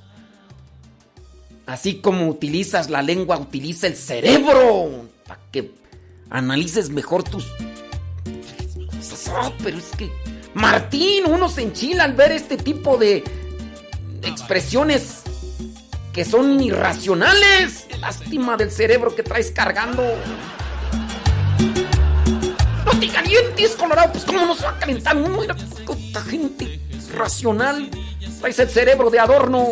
Pues tú me has cambiado la ruta, decidí ya seguirte, decidí ya seguirte, Jesús, decidí ya estar junto a ti, decidí proclamar a mi Acá una señora dice que, que su papá dice, dice que su papá, que, que nosotros los sacerdotes tenemos un sueldo. Pues entonces, mira, ya el próximo, el próximo sábado 19 voy a cumplir ya como, ¿cuántos? Ya ni sé, ¿cuántos años de sacerdote? Yo no tengo un sueldo, no me han pagado. mira. ¿Ya se transaron entonces ese dinero o qué? Desde el 19 de junio del 2009 su servilleta es eh, sacerdote y desde entonces, así como que tú digas que, que me han dado un sueldo, pues no. A lo mejor tu papá sabe quién me lo debe pagar y a mí no me han dicho, oye, pues dile que me diga quién, quién da ese sueldo porque desde ese año que me ordenaron sacerdote, mira, nomás nada de nada. Yo creo que, fíjense, ahí por ejemplo en ese caso, pues discúlpame que sea tu papá, pero a veces te digo, nomás hablan porque tienen boca. Decidí ya seguirte, Jesús. Decidí ya estar junto a ti. Decidí proclamar a mis hermanos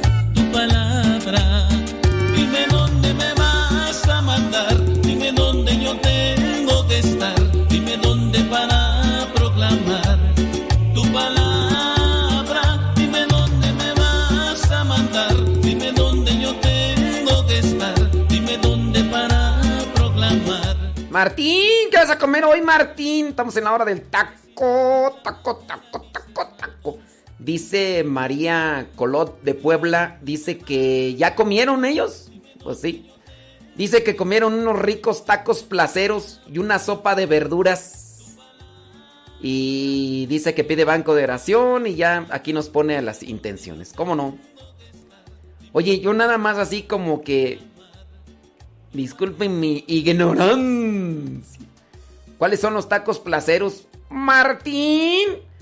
Martín. ¿Qué vas a comer, Martín?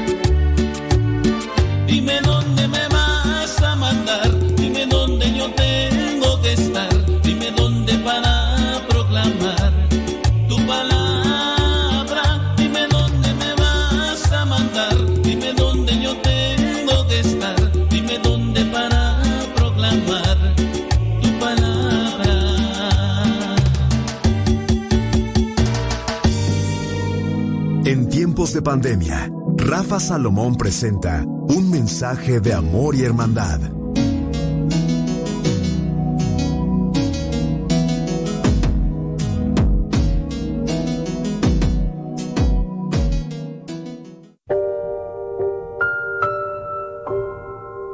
La humildad es una de las lecciones que nos está enseñando este virus. La humanidad entera nos estamos dando cuenta de lo que realmente es importante. En estos días de aislamiento hemos dejado de aparentar y de ofrecer esa falsa imagen a los demás para mostrarnos sinceros, sin esa envoltura necesaria que de forma natural dejamos de competir unos con otros y demostrarnos superiores a los demás. Jamás hubiéramos pensado que las grandes cadenas televisivas estuvieran transmitiendo sus noticias desde las casas de los mismos conductores, empleando sus propios teléfonos celulares. La tecnología y la parafernalia se deja de lado para dar importancia al contenido. Las reuniones de trabajo se realizan desde los hogares de los colaboradores, entrando a espacios privados y en donde el ruido de los niños y sus gritos son parte de la junta. Vivíamos con la ilusión de control y ahora hemos descubierto lo que significa humildad. Soy Rafa Salomón y es un gusto acompañarte en este tiempo.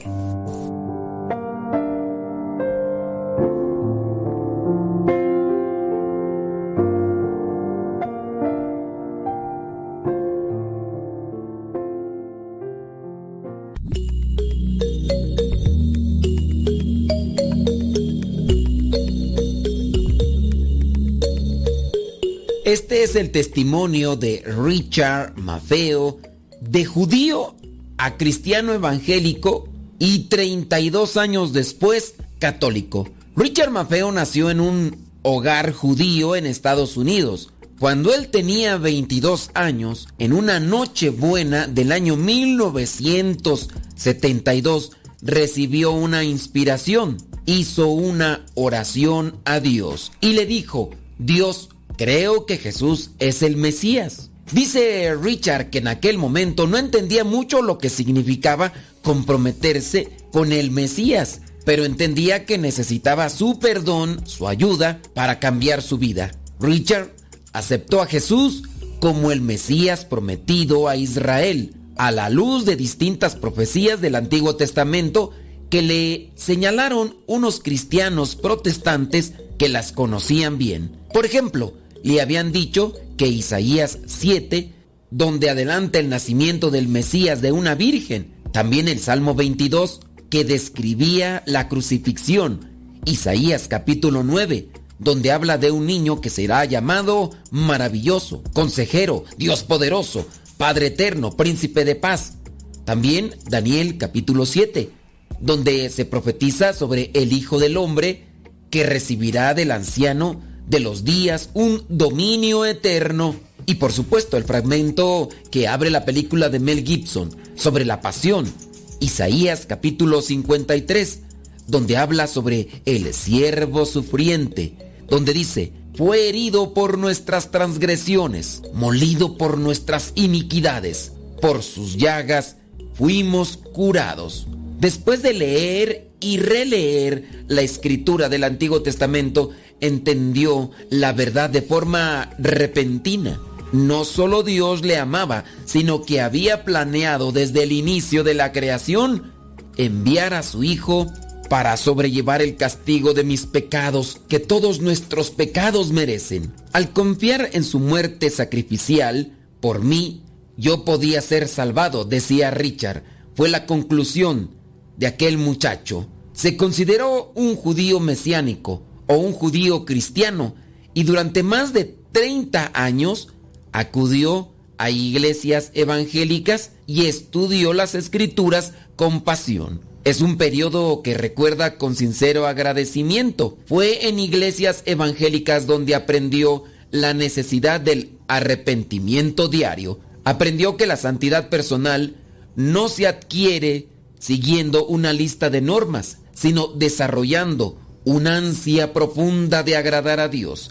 Experimentó plenitud espiritual en adoración. Esperaba el domingo para perderse en adoración a Cristo. Sus maestros y pastores le ayudaron a adquirir un hambre espiritual por la oración y los carismas del Espíritu Santo. Centrados en la escritura le enseñaron a amar y memorizar la palabra de Dios. Dice Richard, tengo una deuda enorme con el protestantismo evangélico, pero no comprendí la profundidad y amplitud más plena de la presencia viva de Cristo en la tierra hasta que descubrí en la Iglesia Católica la verdad. Con el paso de los años, Richard conoció a católicos que argumentaban las enseñanzas católicas desde la Biblia. Richard ya conocía de memoria muchos pasajes bíblicos, pero de manera aislados. Cuando pensó en ellos de forma conjunta, cambió su forma de ver las cosas. Se dio cuenta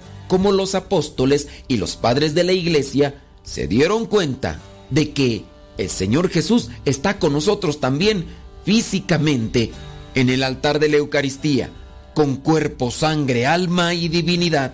Ahí estaban las extrañas palabras de Jesucristo, aquellas que están descritas en el capítulo 6 de San Juan. En el versículo 51 dice, Yo soy ese pan vivo que ha bajado del cielo. El que come de este pan vivirá para siempre. El pan que yo daré es mi propia carne. Lo daré por la vida del mundo. Y también recordaba aquellas palabras de San Pablo a los Corintios.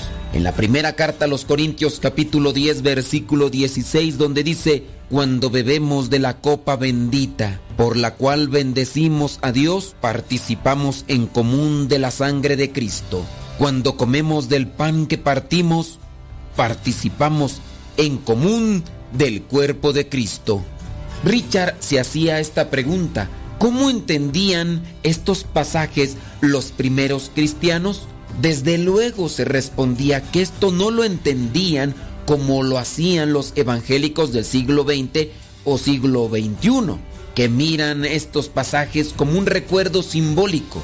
Richard se remontaba a aquellos pasajes de los santos padres, de los cristianos de los primeros siglos, por ejemplo, de San Justino, converso de familia pagana y culta, que nació en Palestina hacia el año 100 después de Cristo, que decía San Justino, el pan que recibimos no es pan común y la bebida no es bebida común. Nos han enseñado que así como el verbo de Dios se encarnó por nuestra salvación, esta comida, sobre la cual proclamamos la acción de gracias, con la palabra del Señor, se ha transformado en la carne y sangre de ese mismo Jesús.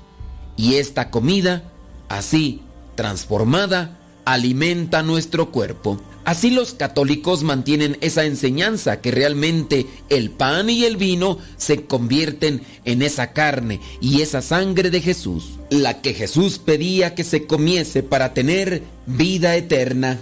Los protestantes que reciten el credo niceno reconocerán la frase, creo en la comunión de los santos. Richard reflexiona, Dios me hizo recordar esa escritura que había leído muchas veces al estudiar la Biblia durante años y Dios me abrió los ojos al significado más pleno de la frase de Nicea. Los cristianos tienen el privilegio de pedir la intercesión de los santos que están al otro lado de la tumba. A Richard le hizo pensar que Moisés, aunque había muerto muchos siglos antes, mantuvo una larga conversación con Jesús y Elías en la transfiguración y en la parábola del rico Epulón. Este pedía la intercesión de Abraham, muerto en el pasado lejano, para que avisase a sus hermanos. Richard pensó que si el rico pedía la intercesión de Abraham, ¿por qué él había de dudar de que los santos interceden por nosotros? Si podía pedir a mis amigos vivos y a mi familia que recen por mí a Dios, ¿por qué no pedirlo también a nuestra familia cristiana que está mucho más viva en el cielo? Y entendió en ese sentido lo que dice Lucas capítulo 20 versículo 38, donde dice, Dios no es Dios de muertos, sino de vivos, porque para Él todos viven. Durante 33 años dice que se resistió a la interpretación católica de Mateo capítulo 16 versículo 18, donde dice, Tú eres Pedro y sobre esta roca edificaré mi iglesia y a ti te daré las llaves del reino de los cielos. Richard decía que si el Señor eligiese a Pedro y sus sucesores para dirigir la iglesia, no sabía que todos los santos padres antiguos de la iglesia, San Irineo, Tertuliano, Jerónimo, Agustín, reconocían la autoridad de Pedro basada en Jesús por este pasaje. Y estamos hablando que Irineo es del año 198, Tertuliano del 200, Jerónimo del 383. Richard cuando buscó en la Biblia la palabra llaves, descubrió que cuando no se usa como herramienta para abrir algo, la palabra representa la autoridad sobre algo, como en Isaías capítulo 22 versículo 22 o en Apocalipsis capítulo 1 versículo 18. Y en este punto su memoria le llevó a Juan 21 y entendió por qué Jesús encargó específicamente a Pedro que alimentase a sus ovejas.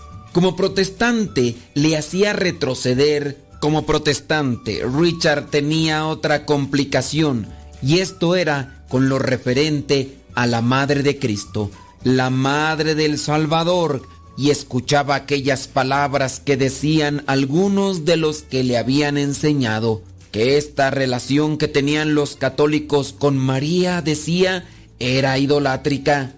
Richard tuvo una iluminación al encontrar lo que decían los antiguos cristianos sobre la relación con María. San Justino, Tertuliano y otros dicen María, la segunda Eva la que corrigió el error de nuestra primera madre. Ellos la veían como la nueva arca de la alianza cuyo vientre acunaba el pan de vida. La veían como la reina de los cielos, igual que los reyes de Judá honraban a sus reinas.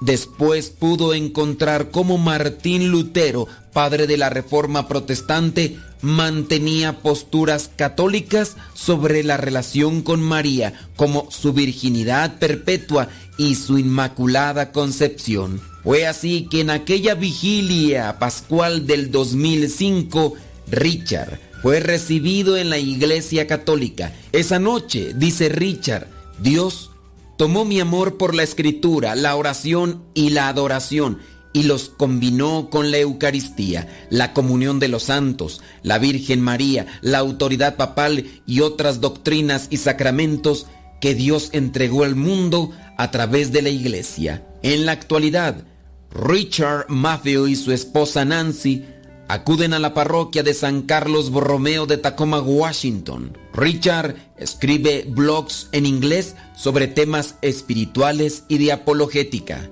y comparte cómo en su caminar a través de la profundización de los textos antiguos encontró la fe que solamente Dios puede dar a aquellos que abren su corazón. Si algunos cristianos evangélicos se hacen católicos, es por gracia y misericordia de Dios, pero también porque han profundizado la doctrina. Y si algunos cristianos católicos se hacen cristianos evangélicos, es porque nunca se dedicaron a estudiar con profundidad lo que la iglesia ha conservado desde hace mucho tiempo.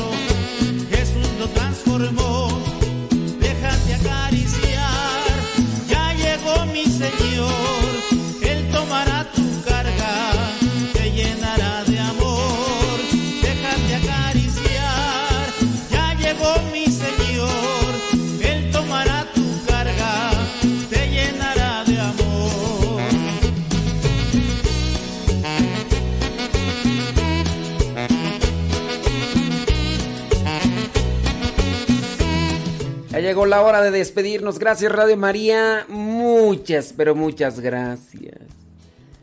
Ay, ay, ay. Nos encontramos, ¿qué le parece? Todos los sábados de 1 a 3. Todos los sábados de 1 a 3. Y los lunes de 7 a 7.50 de la mañana. Los sábados de 1 a 3 de la tarde y los lunes de 1 a 7.50. Y su servidor y amigo el Padre Modesto Lule de los misioneros heredores de la palabra, Martín. Ya Martín, ya ni nos dijiste que ibas a comer, Martín. Ah, que ya, ya nos llegó, que son los tacos placeros, sí es cierto, Martín, pero ya se nos fue el día. Tacos placeros llevan frijoles refritos, arroz, papas hervidas, rajas, salsa, bistec de res o puerco, pollo, nopales. ¡Ah, su mecha! No, pues ya ya se abrió el apetito. Vámonos, Martín. Martín, que Dios te bendiga. Nos encontramos próximo sábado de 1 a 3, o si no, los lunes de 7 a 7.50 de la mañana. Ya no siento tristeza, pues conocí a Jesús.